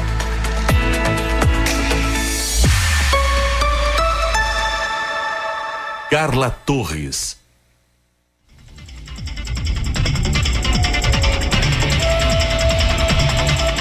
Companhia CDN, jornalismo ao vivo no seu fim de semana, na técnica de áudio comigo hoje, Adalberto Pipe. E este é o último bloco do programa. Seguimos de informação por aqui. Eu já adianto que hoje temos estreia. Sim, ainda dá tempo. Temos estreia aqui no programa na coluna da Crônica. E vamos de informação. Instituições de Santa Maria comemoram o Dia Nacional do Voluntariado e as informações estão com Rebeca Kroll. Neste domingo é comemorado o Dia Nacional do Voluntariado. A comemoração tem como objetivo reconhecer e destacar o trabalho de pessoas que doam parte do seu tempo de maneira espontânea e não remunerada para causas de interesse social e comunitário. Santa Maria possui diversas instituições que se mantêm através dessa prática e por isso celebram a data. Em alusão ao dia, a Associação de Apoio a Pessoas com Câncer, a PECAM, lançou a campanha Juntos pela PECAM para valorizar o trabalho feito feito pelos voluntários. É por meio do voluntariado que a associação oferece ainda mais qualidade no acolhimento dos mais de 4.200 usuários com cadastro ativo no estado. A unidade de Santa Maria auxiliou somente no mês de agosto mais de 300 pessoas com o apoio dos seus 15 voluntários. O SESC de Santa Maria também contribui com a prática através de cursos, oficinas e palestras. O curso de preparação para voluntariado tem como objetivo capacitar, treinar e sensibilizar cada vez mais pessoas para o trabalho voluntário. Além de contribuir para o desenvolvimento social, a instituição busca formar voluntários para articular suas ações com entidades parceiras. Atualmente, o serviço possui uma turma aberta e em setembro abrirá novas vagas. Para mais informações, acesse diariosm.com.br. Ouvimos Rebeca Kroll falando sobre as comemorações pelo Dia Nacional do Voluntariado.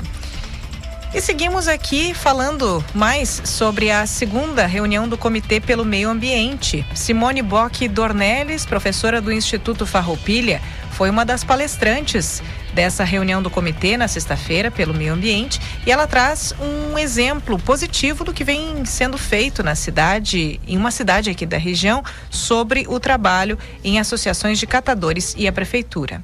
Geralmente nós ficamos olhando para o problema que nós estamos tentando resolver e muitas vezes não olhamos para as experiências que estão sendo construídas muito próximas de nós. Eu tenho trabalhado com, eu estou trabalhando com seis associações de catadores e é uma realidade diferente porque nós ali em seis municípios não conseguimos ter a, a, a dimensão que Santa Maria, como uma única cidade, possui, né? E, e a ideia uh, nesses seis municípios é justamente nós unirmos por meio de uma cooperativa para buscar editais para os catadores, para aproximar esse diálogo com as prefeituras, porque nós precisamos avançar muito na questão da política nacional de resíduos sólidos.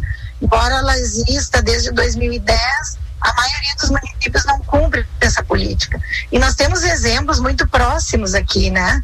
Que é o exemplo de Cruz Alta, que acho que é um exemplo que está se constituindo há bem pouco tempo, mas já se constitui de uma forma muito interessante, bem consolidada, dá para dizer, com total apoio do poder público municipal. Então, ali as associações de catadores se organizaram e elas conseguiram uh, organizar o contrato com a prefeitura. Então, todo o processo de coleta seletiva hoje está sendo canalizado para as associações de catadores. Professor... E é importante de nós dizermos da diferença da coleta seletiva e a coleta seletiva solidária, aquela que vai para a associação de catadores, que, que gera renda para muito mais pessoas, que gera um ciclo virtuoso de organizações que, que trabalham com a questão da dignidade humana, com a emancipação desses trabalhadores.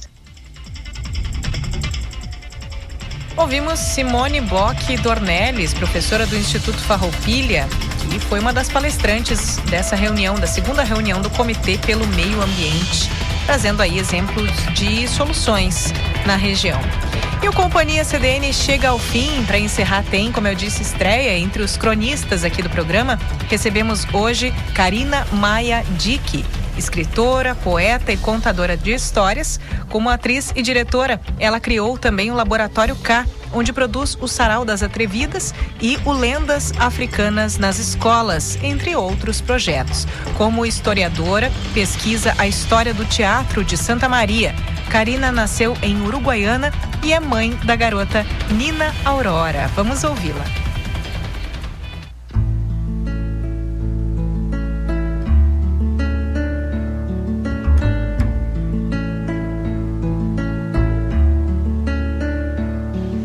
Um livro do escritor e jornalista Jurimir Machado, no qual ele diz que viagem é o ir. É quando criamos as expectativas do que virá, de quem vamos encontrar, o que vamos viver. Mas chegar e estar no lugar é permanecer, não é mais a viagem. Estava eu com minha filha dividindo a longa jornada de Santa Maria para Uruguaiana, uma trajetória de quase sete horas, onde o não lugar é constante entre paisagens de infinitas estepes verdes, plantações, gado e raras elevações rochosas, e cada parada nos acorda para uma chegada. O ônibus estava quase vazio. Exatamente no assento ao lado do meu estava um rapaz que aparentava uns 30 anos. Perguntei a ele se poderia sentar em outro lugar para eu ficar com os dois assentos para mim e minha criança. Ele aceitou e sentou-se no corredor ao lado de um outro senhor. E ficou no seu smartphone com os olhos concentrados. Apenas tirou para cumprimentar um novo companheiro de viagem. Cochilamos brevemente depois de uma hora de viagem em silêncio. Escutei ambos contarem a vida das famílias, herança, litígios. Lembro de ter voltado a um livro para tentar não prestar atenção a um assunto tão desinteressante. No entanto, eles se divertiam naquele papo descontraído.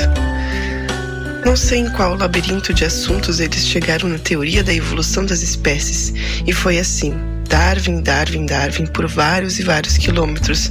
Então descubro que o passageiro que me cedeu o lugar é estudante de medicina e que o outro passageiro trabalha com algo relacionado ao tratamento do solo. Bactérias, vírus, pandemia, evolução.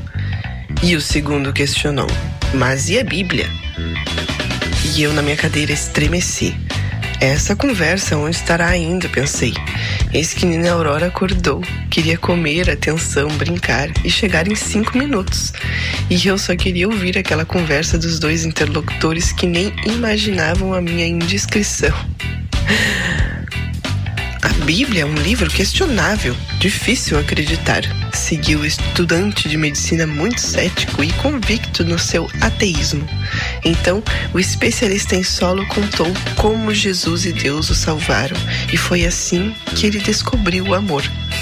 Mas o mundo como está? E Deus não aparece. Por que, que ele não aparece?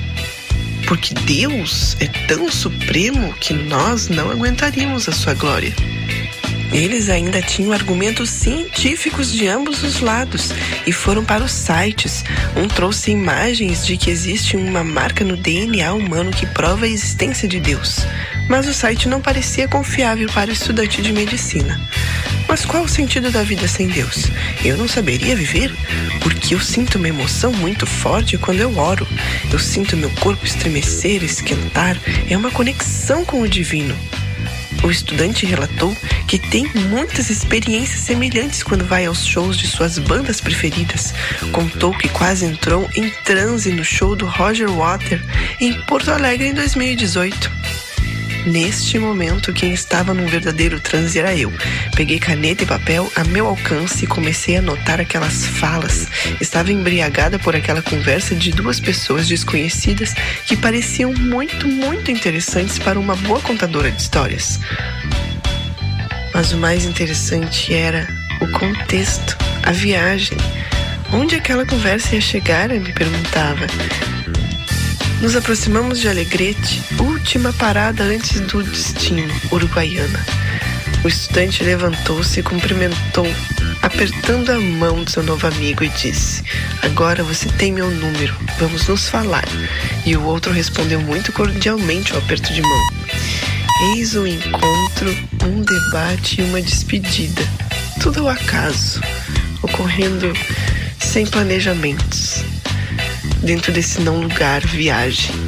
E eu ali, espectadora, pensando oportunamente que essa viagem me renderia uma boa história sobre tolerância, respeito e o poder do diálogo. Depois, eu e Nina Aurora ainda tínhamos duas horas para desfrutar. Comemos todas as reservas de alimentos, nos enroscamos e dormimos o restante do caminho.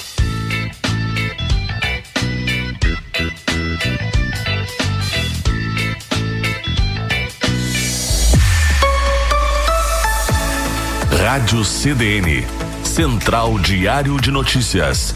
24 horas ao lado da comunidade.